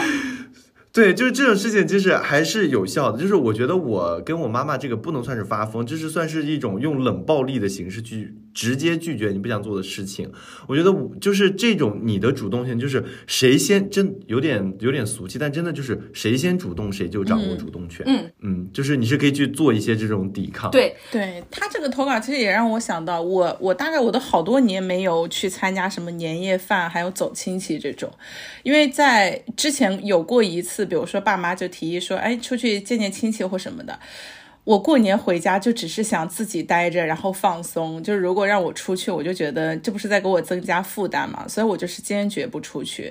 而且我的态度就是：天哪，电视剧不香吗？就是手机不好玩吗？我就是要专注在这些事情上。所以爸妈怎么提议，我都不同意。那就是之后就非常顺其自然了，就是他就是知道你的态度，就是你就想自己待着，不想吃饭。我就是我这顿中午饭我不吃了，我都不想出门。那他们拉不走我，所以后来就变成就是只要过年的时候，我自己都很自由，就是我所有过年期间的时间都是属于我自己的。我就觉得那就达到了我休息的目标。然后我觉得其实大家在中国的除夕夜能看到非常多发疯的场景。非常非常多，而且我觉得有很有很多时候呢，还有还有很多是女性在发疯，因为其实，在我们家，我们就是一个巨大的家庭，每一年，在我们男性的那些亲戚眼里，说每一年都有一个女性在整事儿，在发疯。但是我后来就分析啊，为什么这些女性要过年的时候被发疯，是因为她这一年的伤痛，在平常的时候从来没有人观看，从来没有人看见，她一定要在这个过年所有人都在的情况下。把自己的伤痛集中的展示出来，就我们家最会最会容易发疯的女性，都是那个家里面重男轻女最最最最严重的女性。就我我想起来，我婶儿特别绝，就过年的时候就没有任何人问他，他自己突然主动说说，如果我的堂弟跟我堂妹同时掉河里，他肯定毫不犹豫的救我堂弟。我当时就在心想，谁问你这个问题了？就是 谁问你这个问题了？但是你说你就天呐，就是。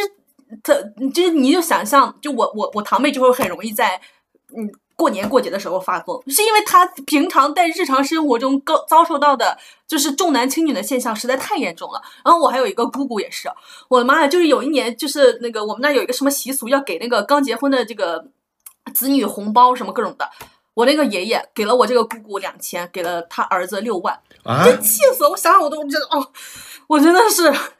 这头发都要炸起来的这种程度，真的太生气了。就是你我在我们那个地方，我们这我们这个皖北的这个地方，哇，重男轻女严重到就是一到过年，女性就必须要通过发疯的一些举措来抒发这一年一整年的伤痛。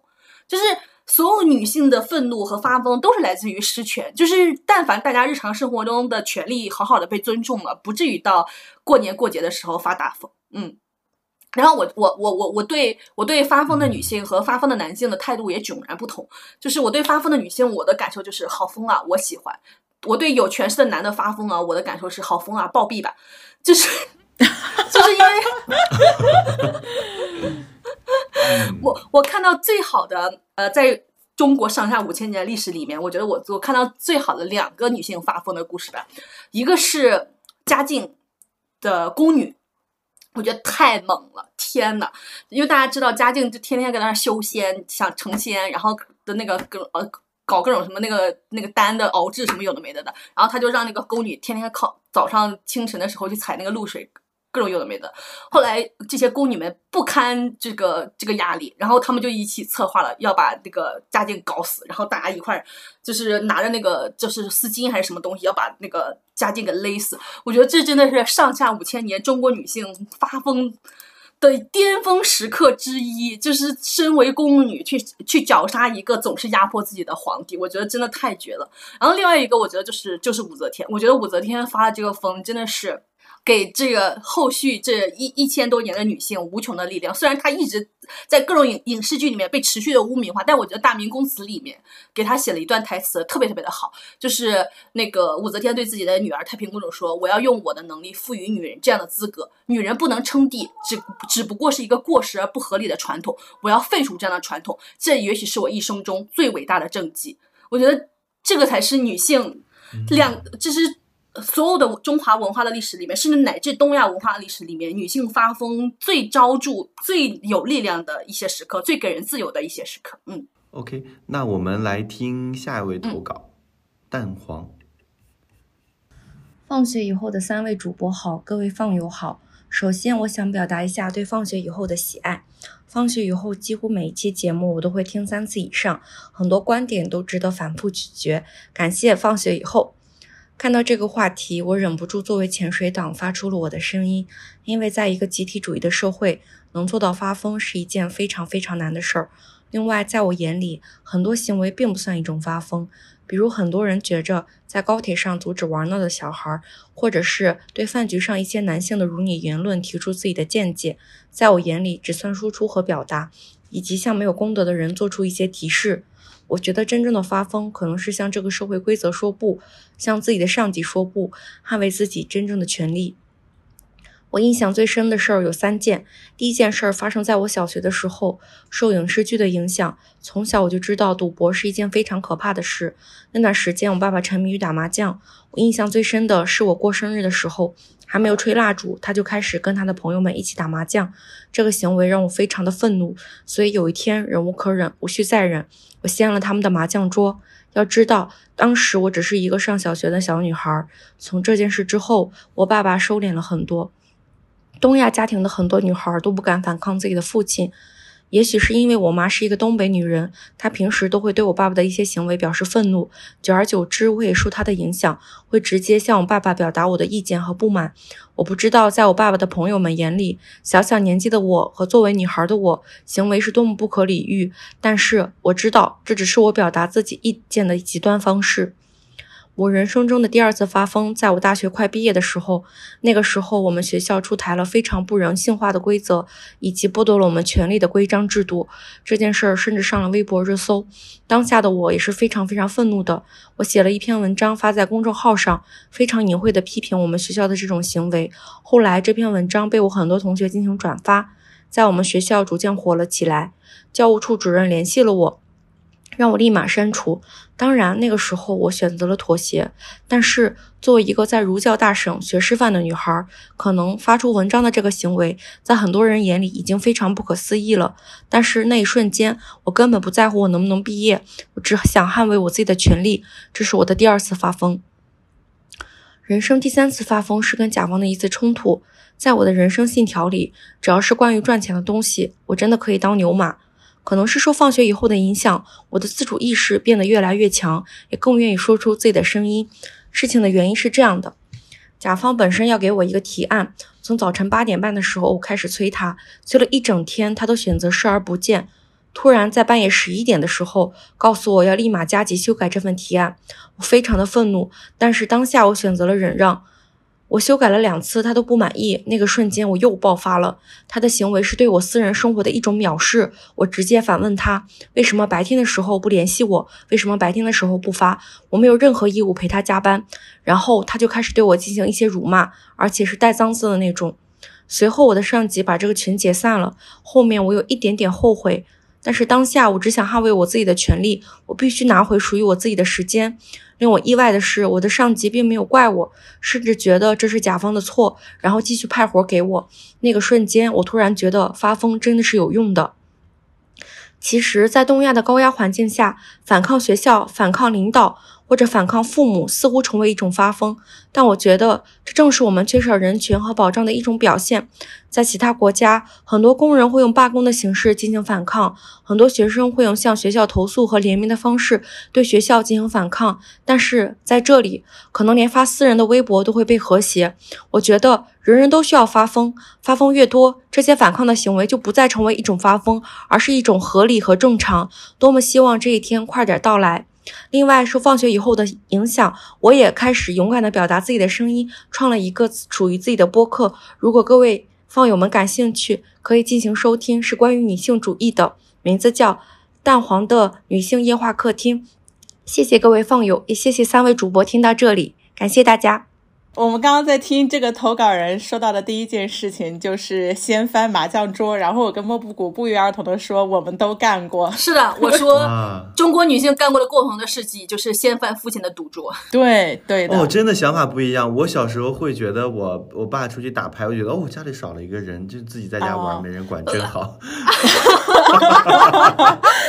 那你爸可能已经烦人到这个地步了。对 我，我爸是他们同事过来一起在打牌，然后我好像我记得我就把那个牌桌，因为我实在是看不下去了，我就把那个牌桌给毁坏掉了。而且我哦，对，而且我觉得我当时好聪明啊，因为我已经想到了我是小朋友，所以我就算是发疯，他们也就是说你就是小朋友啊，就是反而比大人更好发疯，所以我就一股脑的就把他们的那个给。破坏掉之后呢，那大人也就是笑笑，也就没有什么，就是没有你想象中的那么恐怖。对对对对对，没什么好说的。嗯，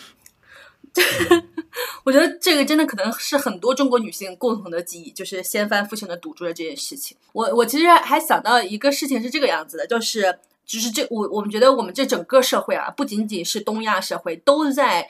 强行扭转一些女性的形象，让即使原本是发疯的女性也变得是特别顺从、善良、温和的女性形象。就比如说我前段时间刚看的，就是南丁格尔，就是南丁格尔是一个本来是一个举锤的女性，但是把她画成了举灯的女性，就是给其他的所有的这些伤患带来光明的一个女性。但是她是一个举锤的女性，当当时那个军官不让她去那个。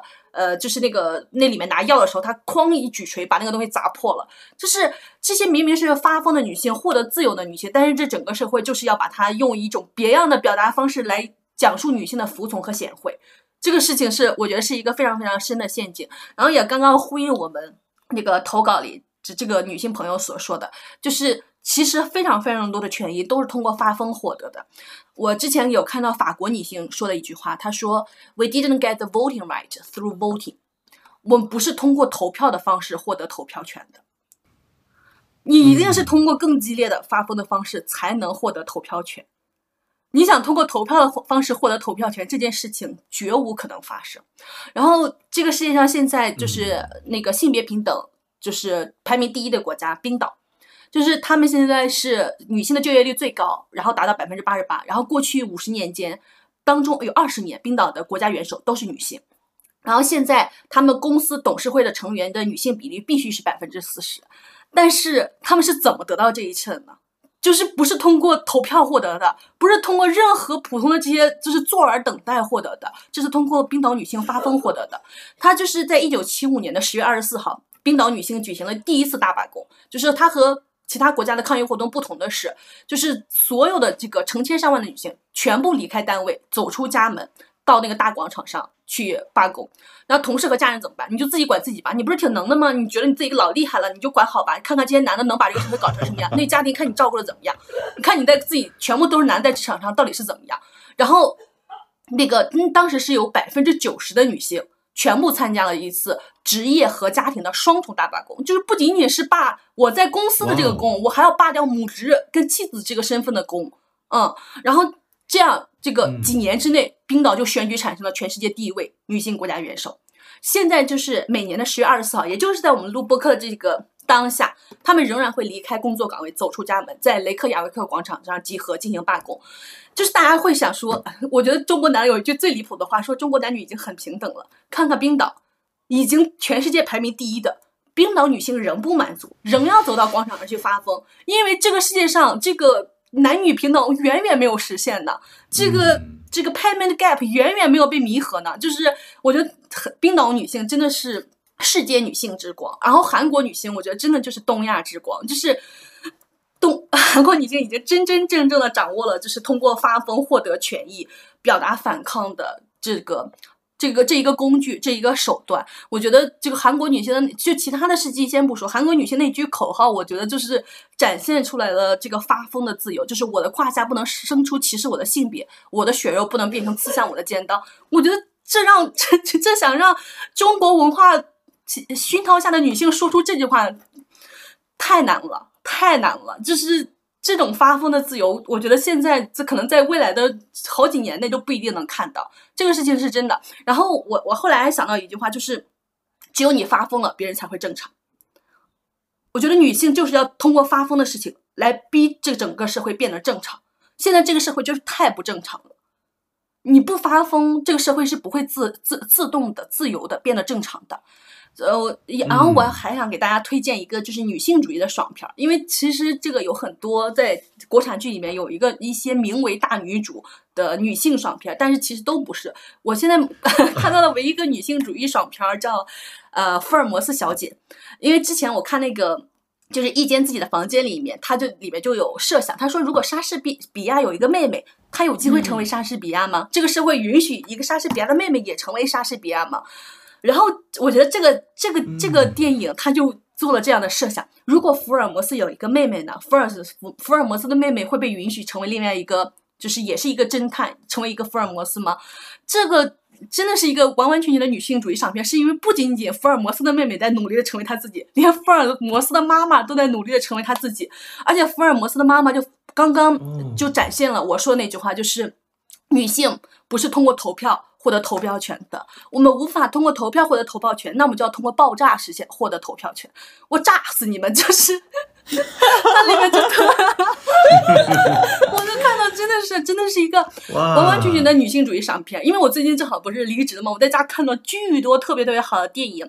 呃，我估计有一个电影很很多人都看过吧，就是一一个是那个《末路狂花》。我现在我跟霸王花在世界游荡，我们俩。拍摄的视频就是《末路狂花》系列，然后另外一个叫《永永不妥协》，《永不妥协》里面有一句台词就展示了狠狠发疯的自由，就是当这个女性的老板男老板跟他说 “fuck you” 的时候，那个这个女性跟他老板说 “fuck you back”。就是，我觉得这个里面就是，光是这一句台词就展现出来了发疯的自由。然后另外一个我推荐了一个特别小众的片子，叫《油炸绿番茄》，我觉得可能非常多人都没听说过这个片，特别特别好好看。它是四位女性。两两守望相助的故事，然后里面有一个就是呃中年的女性，然后跟她的丈夫关系产生了非常非常多的问题，然后她在呃养老院里面就遇到了一个非常年老的女性，然后他俩之间的种种的对话，然后有一天这个年老的女性就问这个中年的女性一个问题，说 You didn't kill your husband, did you？然后这个女性的回答我觉得真的是绝妙之极，她说 Not yet，就是她问她说 你没杀你丈夫吧？没杀吧？她说嗯现在还没，就是。我觉得这个女这个女性就是大家能在东亚社会能看到的很多的女性，一个无限服从的一个女性，一个无限温柔的女性，一个无限和善的女性。然后有一天她决定发疯的时候，就是她已经就是是她先到的，她应该有那个停车位，但是其他几个人就把她停车位给她占了，然后还嘲讽她。然后她那天就发大疯，她就开着车去撞那个抢占她停车位的车，撞了六次。从此以后，她自从发疯以后，她的精神好太多了。我最近看那个电影《小丑》也是。就是人真的是从自从发疯以后，精神状态好太多了。就是是因为你不发疯的时候，你时时刻刻在抑制自己，你的精神一直处于一个被压抑的状态。你你得把它释放，你的精神才能回到一个正常的状态。你把它释放了，你才能把这个社会纠错到回归到一个正常的状态。嗯，我看那个油炸绿番茄的时候，我觉得也特别逗，就是因为前期的那个铺垫，就是他每天。老公下班之后，她都做好好吃的，但她老公都不理她。结果到最后，就是她老公给她送花，她都觉得烦。然后 这个中间的那个差异，而且也因为这个变化，就是反而是她老公对她谨小慎微，就觉得。要怎么样去让她？所以我就觉得，真的权利是争取来的。我在看的时候，我觉得一个特别好的发疯的电影是《妇女参政论》。就是《妇女参政论》里面，它是描述了英国女性是如何获得选举权的。就是刚开始，刚开始的时候呢，没有人愿意，没有女性愿意成为妇女参政论者，就是它是一个英文词的翻译过来，就觉得我不是一个激进主义。但是到最后，他意识到，他如果不成为一个激进主义，他就没有办法让别人听他的话，让男性听到女性的声音，就是必须要用暴力。原话呢是这么说的：是我们不是不想用和平的方式，我们诉诸暴力，是因为战争是男性唯一肯听的语言。所以就是从一开始，他们不断的去尝试，不断的呼吁诉求女性的选举权，不断的被漠视，就是变得那他们就找到了路径，就是用激烈的方式，用爆炸的方式。但即便这样，他们也还是采取减少伤害，就是实际的过程当中，他们可能是晚上所有人都睡觉的时候去炸油桶，就用这种方式来去发生。但是发现媒体报道仍仍然给他们的那个篇幅非常非常小。所以后来就是非常非常震撼的是，最后电影当中有一个女性，她为了能够让这个活动得到注意，她就在国王会出席的赛马会上面冲进了赛马场，然后拿着横幅要求投票权的横幅。因为这一件事情的发生，使得全世界所有的媒体都在报道，然后这相关的所有的关于女性权益的呼吁什么的，才真正的更多的被人们去注意到。然后有无数多的女性在她的葬礼上为她送行，也有无数多的女性在为这件事情而觉醒而支持。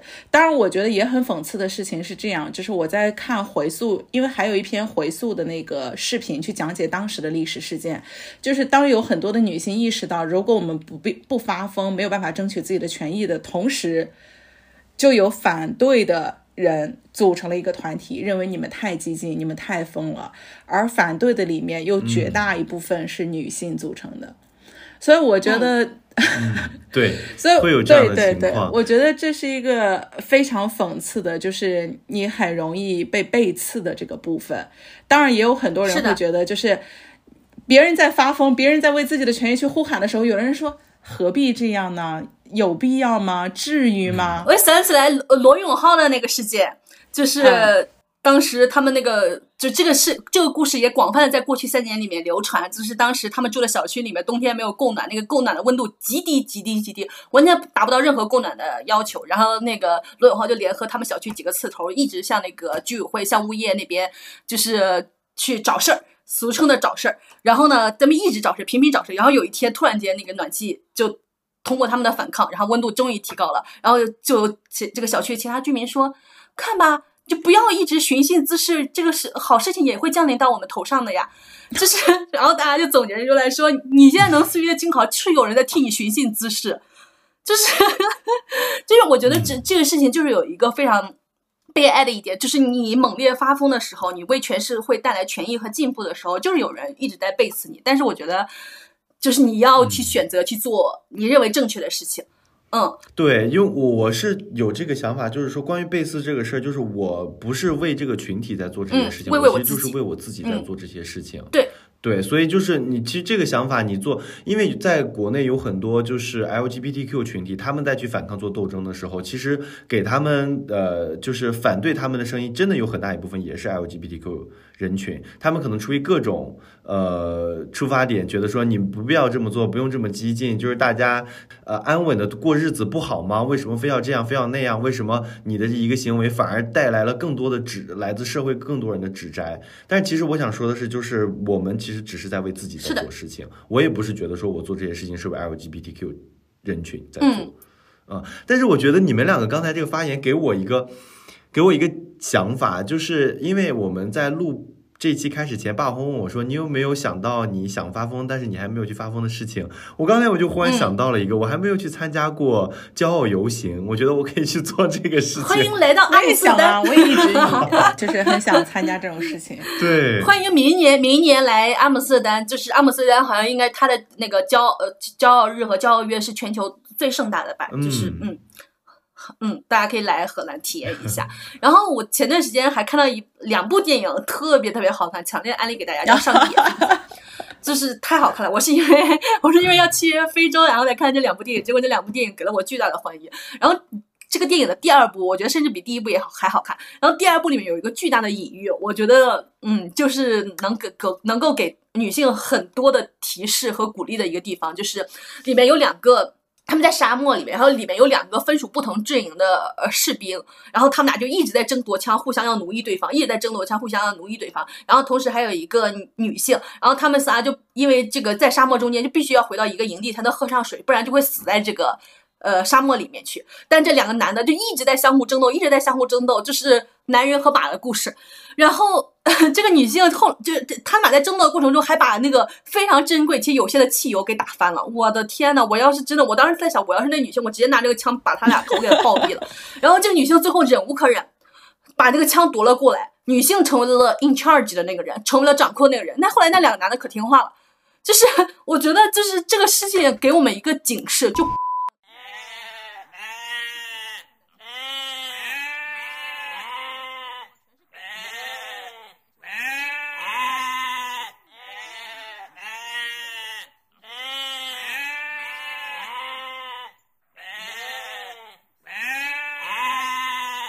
那我之前看过一个数据，说如果各个国家的总统和主席都是女性的话，那么这个世界的战争危险会降低百分之九十九，那个军大笔的军费就可以节省过来，节省下来就可以给女性、给儿童、给六十六、六十五岁以上的老人。那这个世界上的各种饥饿、病痛，所有的问题，好多好多的问题都可以解决。然后战争这个最大的危险，威胁二十一世纪人类最大的危险之一，也可以被解决。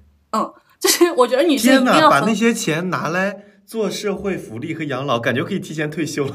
是的，然后我我还有想到一个事情，就是我觉得不仅仅至于女性来说，至于每一个打工人来说，就是你所有的基本人权都是必须要靠发疯才能获得，没有任何资本家，没有任何权势阶层会主动把这些权利给你的。就是大家经常会讨论为什么就是欧洲可以实现 work life balance，就是为什么呃欧洲的这个福利权益呢有有很好，然后所有。就很多大脑有缺陷的人得得出的结论，是因为呃，欧洲那个所有的国家都是因为那个啥，之前是殖民者，之前是侵略者，积累了广泛的财富，所以才能够给自己的后代以这样的享受。就这些人真的是非常脑子有问题，且不说有欧洲有好几个国家，就比如说像瑞士，比如说像挪威这些，人家从来没有过任何殖民史，人家也过上的生活可比欧洲其他好多好多国家好太多了。另外一个就是大家没有认识到的一个现实是这个样子的：美国现在经济不好吗？中国的经济全球不是排名第二吗？这些经济发展所带来的福利不分配给你，你不是一样在承受痛苦吗？我前两天还听到一个美国的博客，他就说，我前段时间去欧洲那个旅游了一次，我在想，为什么欧洲人能过上这种这种生活，我们为什么我们美国人过不上？就是我看到他也在这个博客里面进行发疯，就。我跟你就是讲，所有的权利都是要靠争取的，靠你发疯才能获得的。因为英国在它就是日不落帝国最巅峰的时刻，大家能无法想象打工人的待遇是怎么样的。很多打工人最高能活到年龄是二十岁，因为他们遭受了资本家非常就是残酷的剥削和奴役。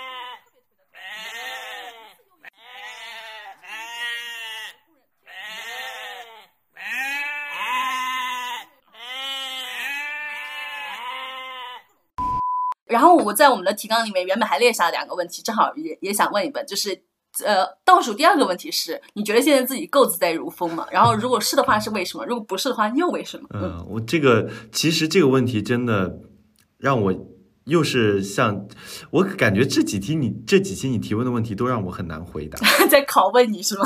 对，就是够自在如风吗？我肯定是觉得不够。嗯啊，然后我觉得这有一个非常不好意思开口的一个事实在这里，就是自由和放弃既得利益这两个之间的权衡，我心理上没有做好这个准备。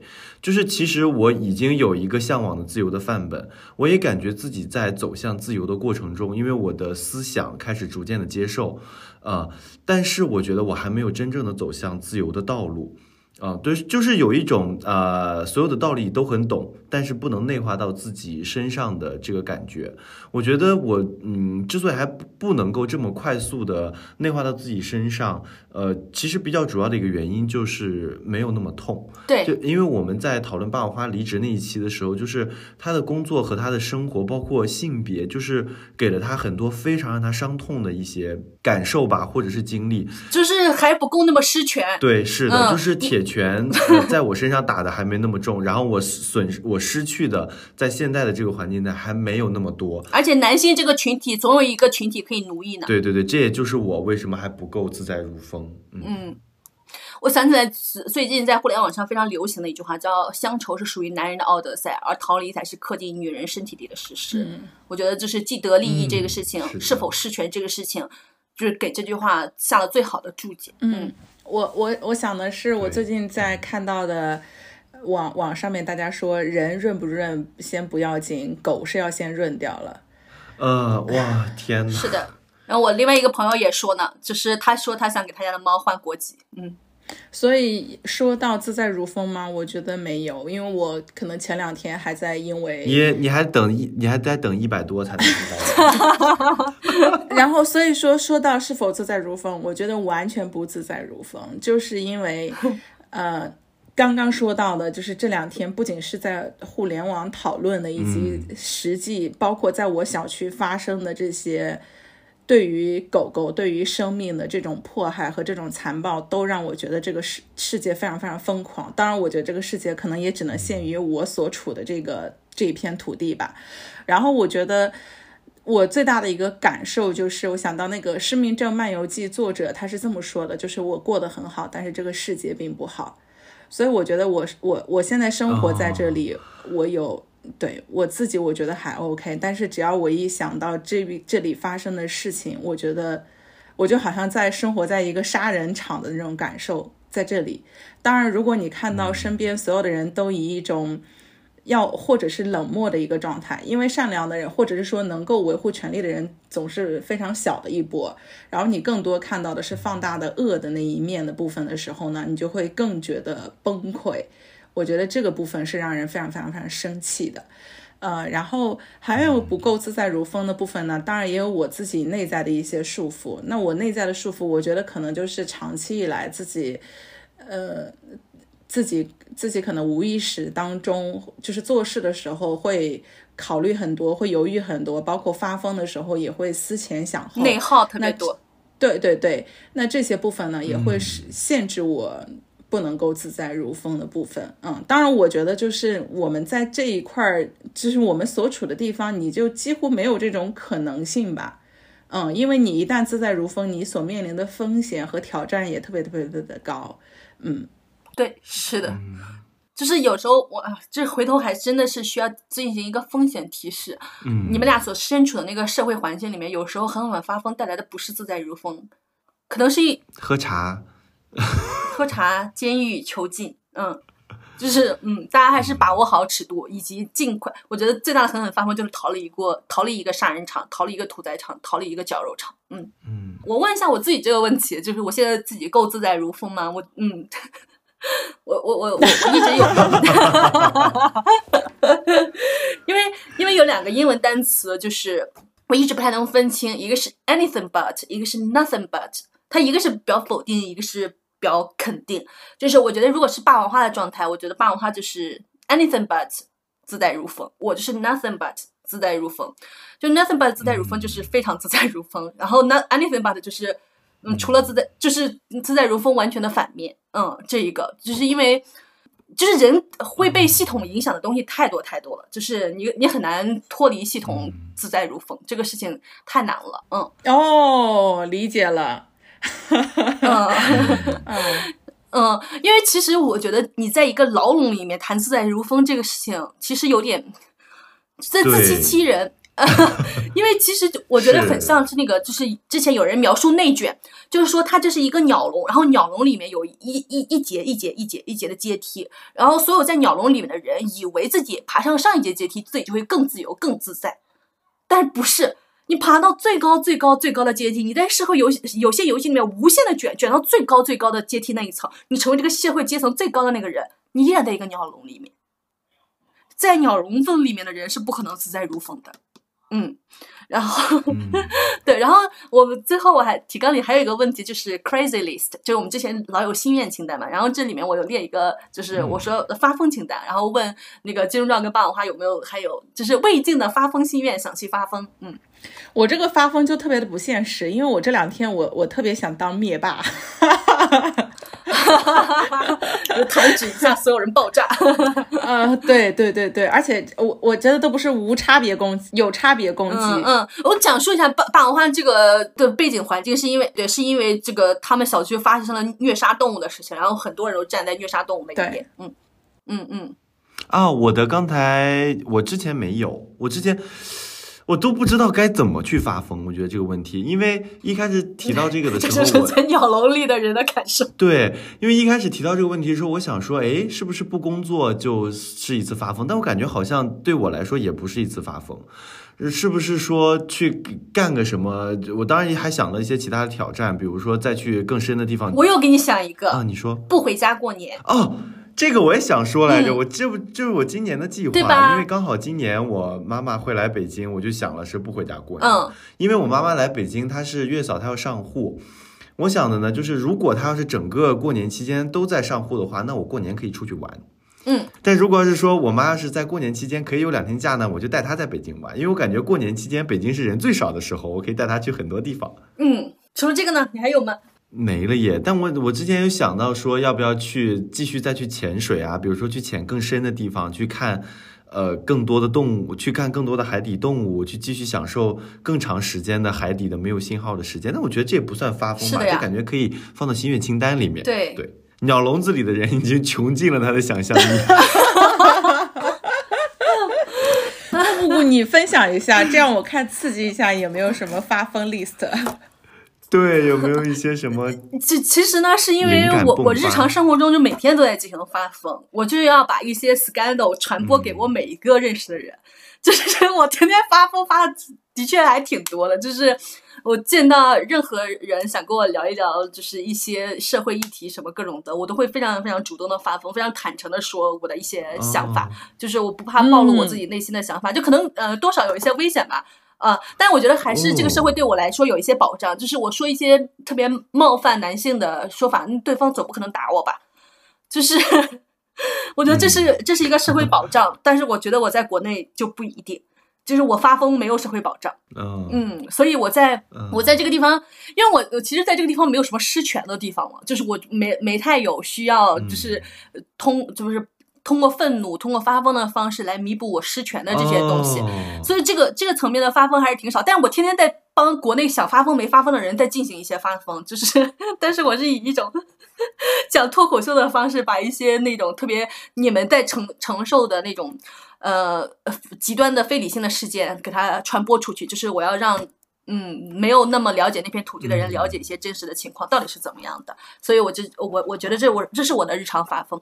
我最近还有一个发疯的想法，它跟这个什么失权啊、愤怒啊都没有什么关系，但是我决定在这个地方讲出来，是我想给霸王花打一个样儿，就是 因为霸王花有有一些想做的事情，但是他又不敢去做，然后呢，是更不敢的把这个事情宣之于口，甚至在播客这种广泛传播的渠道里面说出来，因为他怕打脸嘛。我我就想说，我要展现一个发疯的不怕打脸的人的 事情。对，因为就是呃，我我最近有在呃，就是老有出版社来找我们，要给要也也想帮我们出书嘛。然后呃我本来我们想讨论的那些社会议题呢，是是很想出的，但是后来想一想，我们如果想真诚勇敢表达的话，这些书是无法被出出来的。嗯，这个其实就是问题的所在。所以我我们最近所有的写作都是在线上以一种去中心化的方式在分发的，就通过我们的 newsletter 呀，通过 Matters 这个平台呀，通过爱发电啊，通过这种方式来分发的。我我一直都不觉得我还有出一本就是实体书或者是线下书的呃需求，因为你不能真实诚恳的呃诚恳的表达你出这个东西，它一个被阉割的东西。它到底的意义是什么呢？但我最近突然间想到一个，我想出一本口袋书，就是因为我呃游荡世界的过程中，我就发现，就是欧美人他们经常会带一本口袋书，然后在旅途中间看。我觉得口袋书是一个我唯一的还能想象的出实实体书的有意义且必要的方式了。然后呢，我出这本口袋书呢，就是想。就是用来把它用来陪伴想要去游荡世界的朋友们，就是大家能从这个口袋书里面，从这本书里面看到辽阔的世界和大家想要的自由。然后我我就会通过就我这两年感受到辽阔的一些时刻，感受到自由的一些时刻，然后把这些事情记录下来，然后写在这本口袋书里面。然后我也想给国内的朋友们看一看，就大家即使在逼仄的。地铁里面，然后公交里面，就是自己尚未感受到辽阔的时刻，然后也能在那个地铁里面拿出来这本口袋书，然后打开这本书，感受一些自由和辽阔。所以我就很想出一本这样的书。但是你这个事情你说出来，你就因为大家都知道写作这个事情拖延症有多严重，就是你最后可能也写不出来。然后就各种各样的情况，我觉得我有问题，就是 天呐，我觉得好好哦。这各大出版社赶紧营销起来！我昨天已经写了四篇的开头了，对吧？你看，这不仅有想法，还有行动，这是要命。嗯，你说，对我立了一个发疯的 list，就是我想今年内就把它写完，就是接下来一个月我就要跟霸王花开始游荡世界漫长的旅程了，我就一直要写，我就想呃也逼自己一把，就发疯一把，然后让自己在今年内把这个。个呃，写完，然后前面会先以电子版的方式更新，更新在我们的 newsletter 上面，更更新在 method 上面，也有可能甚至更新在爱发电上面，目前还不确定，等我先呃写写写出来几篇再说。然后后后面如果有，就是因为我们现在也认识特别特别多的出版社，然后就看看这些出版社有没有兴趣。然后如果正在有听这期播客的出版社呢，也可以联系我们，我们的邮箱是 after school 二零二一 at 幺二六点 com，就是如果你们有出这本书的 意愿，也可以联系我们。我觉得这对我为什么这对于我来说是一个呃发发疯呢？就是因为。因为就是霸王花和金钟罩都觉得我是一个特别自律的人，就是一个写作啊什么各种的没什么问题的人。但其实不是，我觉得就是真正每一个写作和创作的人，不管有多厉害的人，就大家去看看那些最知名的作家，写出名著的作家，他们拖稿拖延的时候，对自我的厌弃和 那个各种各样的事情有多深，大家都能感都能知道，创作这个事情的难度是均衡的发布在每呃发生在每个人身上的，就不可能有人是。特别就是自由流淌，就能把这些玩意儿全部都写出来，不遇到任何阻碍的。所以，我我就是很想发疯的给自己立一个 flag。然后，我们还有另外一个发疯的 flag，就是我们的游荡者平台争取要在今年年底上线。如果是阳历年不行，我们就农历年，就是。我跟你说，阳历年肯定大概率不行了，因为那天大概对了一下时间，你农历年。嗯，好，OK，好的，行。就是我的这些呃 crazy list 发疯 list 呢，就是真的是想让自己更自在如风的，就是我想把我感受到的自在如风也传播给更多的人，就是就相当于是一个那个叫什么风的传播。嗯，是，这是我的 crazy list。霸王花的呢？你还没说。检查作业了，这一刺激，这这咋说？我这一时半会儿对没有哎。那个我我说为什么要给霸王花打样呢？就是希望霸王花就是把自己的一些发疯的愿望勇敢的说出来，就是最后即使没有实现也无所谓。就是哪有那么多人深刻的记住了你的心愿？只有你自己深刻的记住了你的心愿，以以及你自己想做的事情。嗯。天呐，那我还要再想一想怎么办？哦，那这很正常，咱俩都是鸟笼子里的人。哎，但是我发现有一点很逗，就是 Lady Bird，就是刚刚莫布谷说他，就是比如说呃，在我眼里，我会觉得莫布谷在写作方面行动力很强嘛。然后呢，但是他自己说自己有拖延症。然后我觉得特别逗的一点是，前两天我刚跟一个朋友吃饭，他也听我们节目的播客，然后呢，他跟我现实生活中也认识嘛。我就跟他说我有拖延症，他说啊，你怎么会有？我觉得你完全没有，我觉得你行动特别快。那他不足够了解你，我知道你有深刻的拖延症的。我我我看到他，就是当我知道这种反馈的时候呢，我就蛮诧异的。我在诧异的同时呢，就又更能够去感受到，比如说可能莫布谷他说他也有。那但是作为就是相对来说，我跟他有差异的部分的时候，我可能就没有办法去感受到他有拖延症的部分了。我我觉得最非常非常重要的一点，就是我最近感受到的拖延症很深很深的原因是自我接纳的问题，就是你愿不愿意接纳你自己？就是我这个事情我做不好，我还做不坏吗？我做坏了，我是否还能接纳自己？如果我可以，那我就去做这个事情。我觉得这是我最近得到的一个就是 inspiration。我觉得其实这个真的是这样的。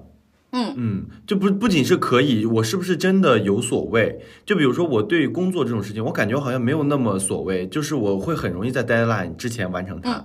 然后呃，我对于像播客剪辑这件事情，就是我是比较有信心的，然后我也比较喜欢的，所以我基本上都会在我们约定的时间之前会完成它。但像 newsletter 这种，我又在意，我又觉得写不好，我又不想让自己写不好，我一定得是前一天才能写完。真的呀。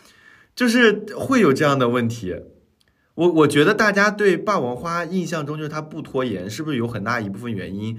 因为他在研究生期间做公众号也好，或者在工作期间工作也好，他在这两个方面的投入度都非常高，不仅可以提前完成，还可以超完成率的去完成。那大家可能就觉得，哦，这个人就是个没有拖延症的人。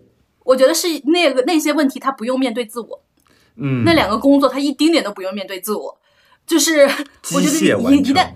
对，一旦一个事情涉及自我认同和自我评判的时候，就能展现一个人是否真的有拖延症的时候了。就是你是否是一个愿意接纳自己的人。我觉得之前大家都会觉得拖延症是一个完美主义者，我之前也这么认为。但是我最近才发现，哇，原来是我我能否接纳我自己，我能否认同我自己？我在这事情上搞砸了，我是否还愿意爱我自己和喜欢我自己？我最近做好多事情啊，都不是为了。那个就是其他的各种东西，我都是希望我自己更喜欢自己一点。就是我把这个事情搞砸了，我是否还可以喜欢我自己？如果我可以的话，那我就去搞一搞。然后呢，就是开启，把它做起来啊！我觉得，哎呀，我现在觉得人生最浪漫的发疯就是勇敢的喜欢自己。嗯，哎，你这个结尾很好玩，很感人，太棒了吧！这个又浪漫又暖心啊！而且我感觉，如果真的你做成这样，其实你能够。更好的去接纳其他人，就是我觉得身边中我身边的其他人是不能够接纳别人的错误和缺点的，但我就觉得这种人会给我比较大的一些压力或者是压迫感，我也特别想，也会特别容易不由自主的在这些人面前表现的特别好。或者是特别完美，但是我和他们相处的过程中，我自己不是特别的自在和舒服。那我为什么会跟我在想，为什么会跟我妈妈，或者是我会跟你们两个相处特别自在的原因，就是我感觉我在你，即使在我在你们面前暴露出太多的问题和缺点，你们都是还是能觉得说，哦，谁没有缺点。就是会有一种包容和接纳的这个成分在的，所以我觉得啊，如果一个人真的可以爱自己的缺点，接纳自己的全部的话，那他一定对别人也会是一个这样的一个存在。是的，好温暖哦。嗯，我就觉得，就大家先不扯爱不爱自己的那些问题，就是你日常每一天喜欢你自己吗？我觉得这件事情大家都值得问一问自己。今天的发疯时间就从喜欢自己开始。好难啊，这个。对我，我我有时候其实你看，就比如说我我是一个拖延症的人嘛，我每天就是立刻吃完饭立刻去刷碗，然后我洗完澡立刻洗衣呃洗衣服和洗袜子，然后我想去写这个口袋书的时候，我立刻打开自己的 Notion 笔记写和备忘录写下来。我做的所有这些努力都是为了让我自己更喜欢我自己一点点，就是哇。就是我觉得大家都日常生活中真的要创造一些这样的事情，让自己多喜欢自己一点点。就是我我我是真的是最近三十岁前后才突然间意识到，哇，自我接纳、自我喜欢才是东亚人最深的课题之一。这这个事情太不太不容易了。嗯嗯。霸王花，我们都很喜欢你，我感觉你快绷不住了。没有没有没有，我在我在思考，对我在思考。对，嗯嗯，天哪。这个泪点太猝不及防了。这是你的泪点是吗？哦，但因为我可能已经过了，毕竟我之前跟莫布谷有过一次谈话了。对对，你可能是才谈话。我跟你说，哪天你跟莫布谷一起去旅行，来一次深刻的发问，把你问到流泪。我在荷兰的骄傲游行的街头痛哭不止，大家停下来安慰我，你怎么了？我发现我这个人特别绝，就是我经常有人跟别人谈话，然后就是对方就会那个啥，开开始流泪。然后我我还发现我有一个特殊的技能，就是我可以给那个比我富有非常非常多的人做心理咨询，这件事情特别特别绝。就是我前段时间还有一个朋友，就是他跟我说他的房子价格跌了多少，就利润度损失了多少。他跟我说那个利润度损失那个钱是我此生还没有挣到的钱。都不是说那个房子本身的钱哦，是他那个利润损失的钱，都是我此生都还没挣到的钱。然后我我我还要跟他讲，就这个事情，你是你应该如何的看待它，你的认知应该是如何的面对这个事情，你接下来的各种举措和步骤是什么？然后他听我讲完，立刻豁然开朗。那你怎么开导的呢？因为当下很多人会面临这种选择。对，那这个事情就要付费了，我也不能在这个地方公开的说，因为有些话很危险。对，然后最后我想来给我们这期结尾一下，就是我我前段时间看到一句话，我觉得特别特别的好，我还给记到我的备忘录里面了啊，推荐一下大家多多使用备忘录，就是你把这些话记录下来，就能多多的鼓励你自己。然后这句话来自呃莱因曼古博伟，他是利比里亚的社会工作者和活动家，他说一句话说。是时候了，女人们不要再楚楚动人的发火了。哇哦，我觉得，我觉得这句话，这这个翻译也特别特别的好。这句话翻译的，我觉得就是直指中国女性，简直直指东亚女性。就是我们即使发火，很多时候也是在楚楚动人的发火。就是从今天开始，不要再楚楚动人的发火了，好好的发疯，好好的发火，好好的表达自己的诉求，捍卫自己的权益。嗯，然后最后还想祝福大家，就是做一个强势的、不好惹的女性，坚定的捍捍卫自己的权益、生存权、受教育权、选举权和被选举权，身为公民一切正当生活的权利，还有非常重要的表达的权利，把自己想说的话说完的权利，捍卫住话语权。然后还有一些东亚社会大家。经常用来呃，就是赞美女性的东西，就比如说贤惠、懂事、一世一家，别听这些全是恶评。然后强势、自我有野心、发疯，这些才是真正的赞誉。希望大家都能听到这些赞誉。嗯，好，拜拜，拜拜，下期见。she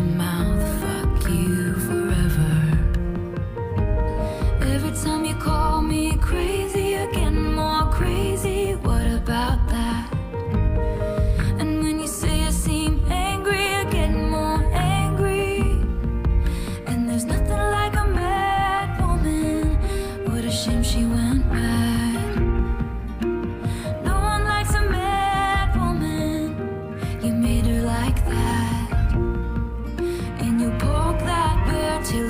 stars come out.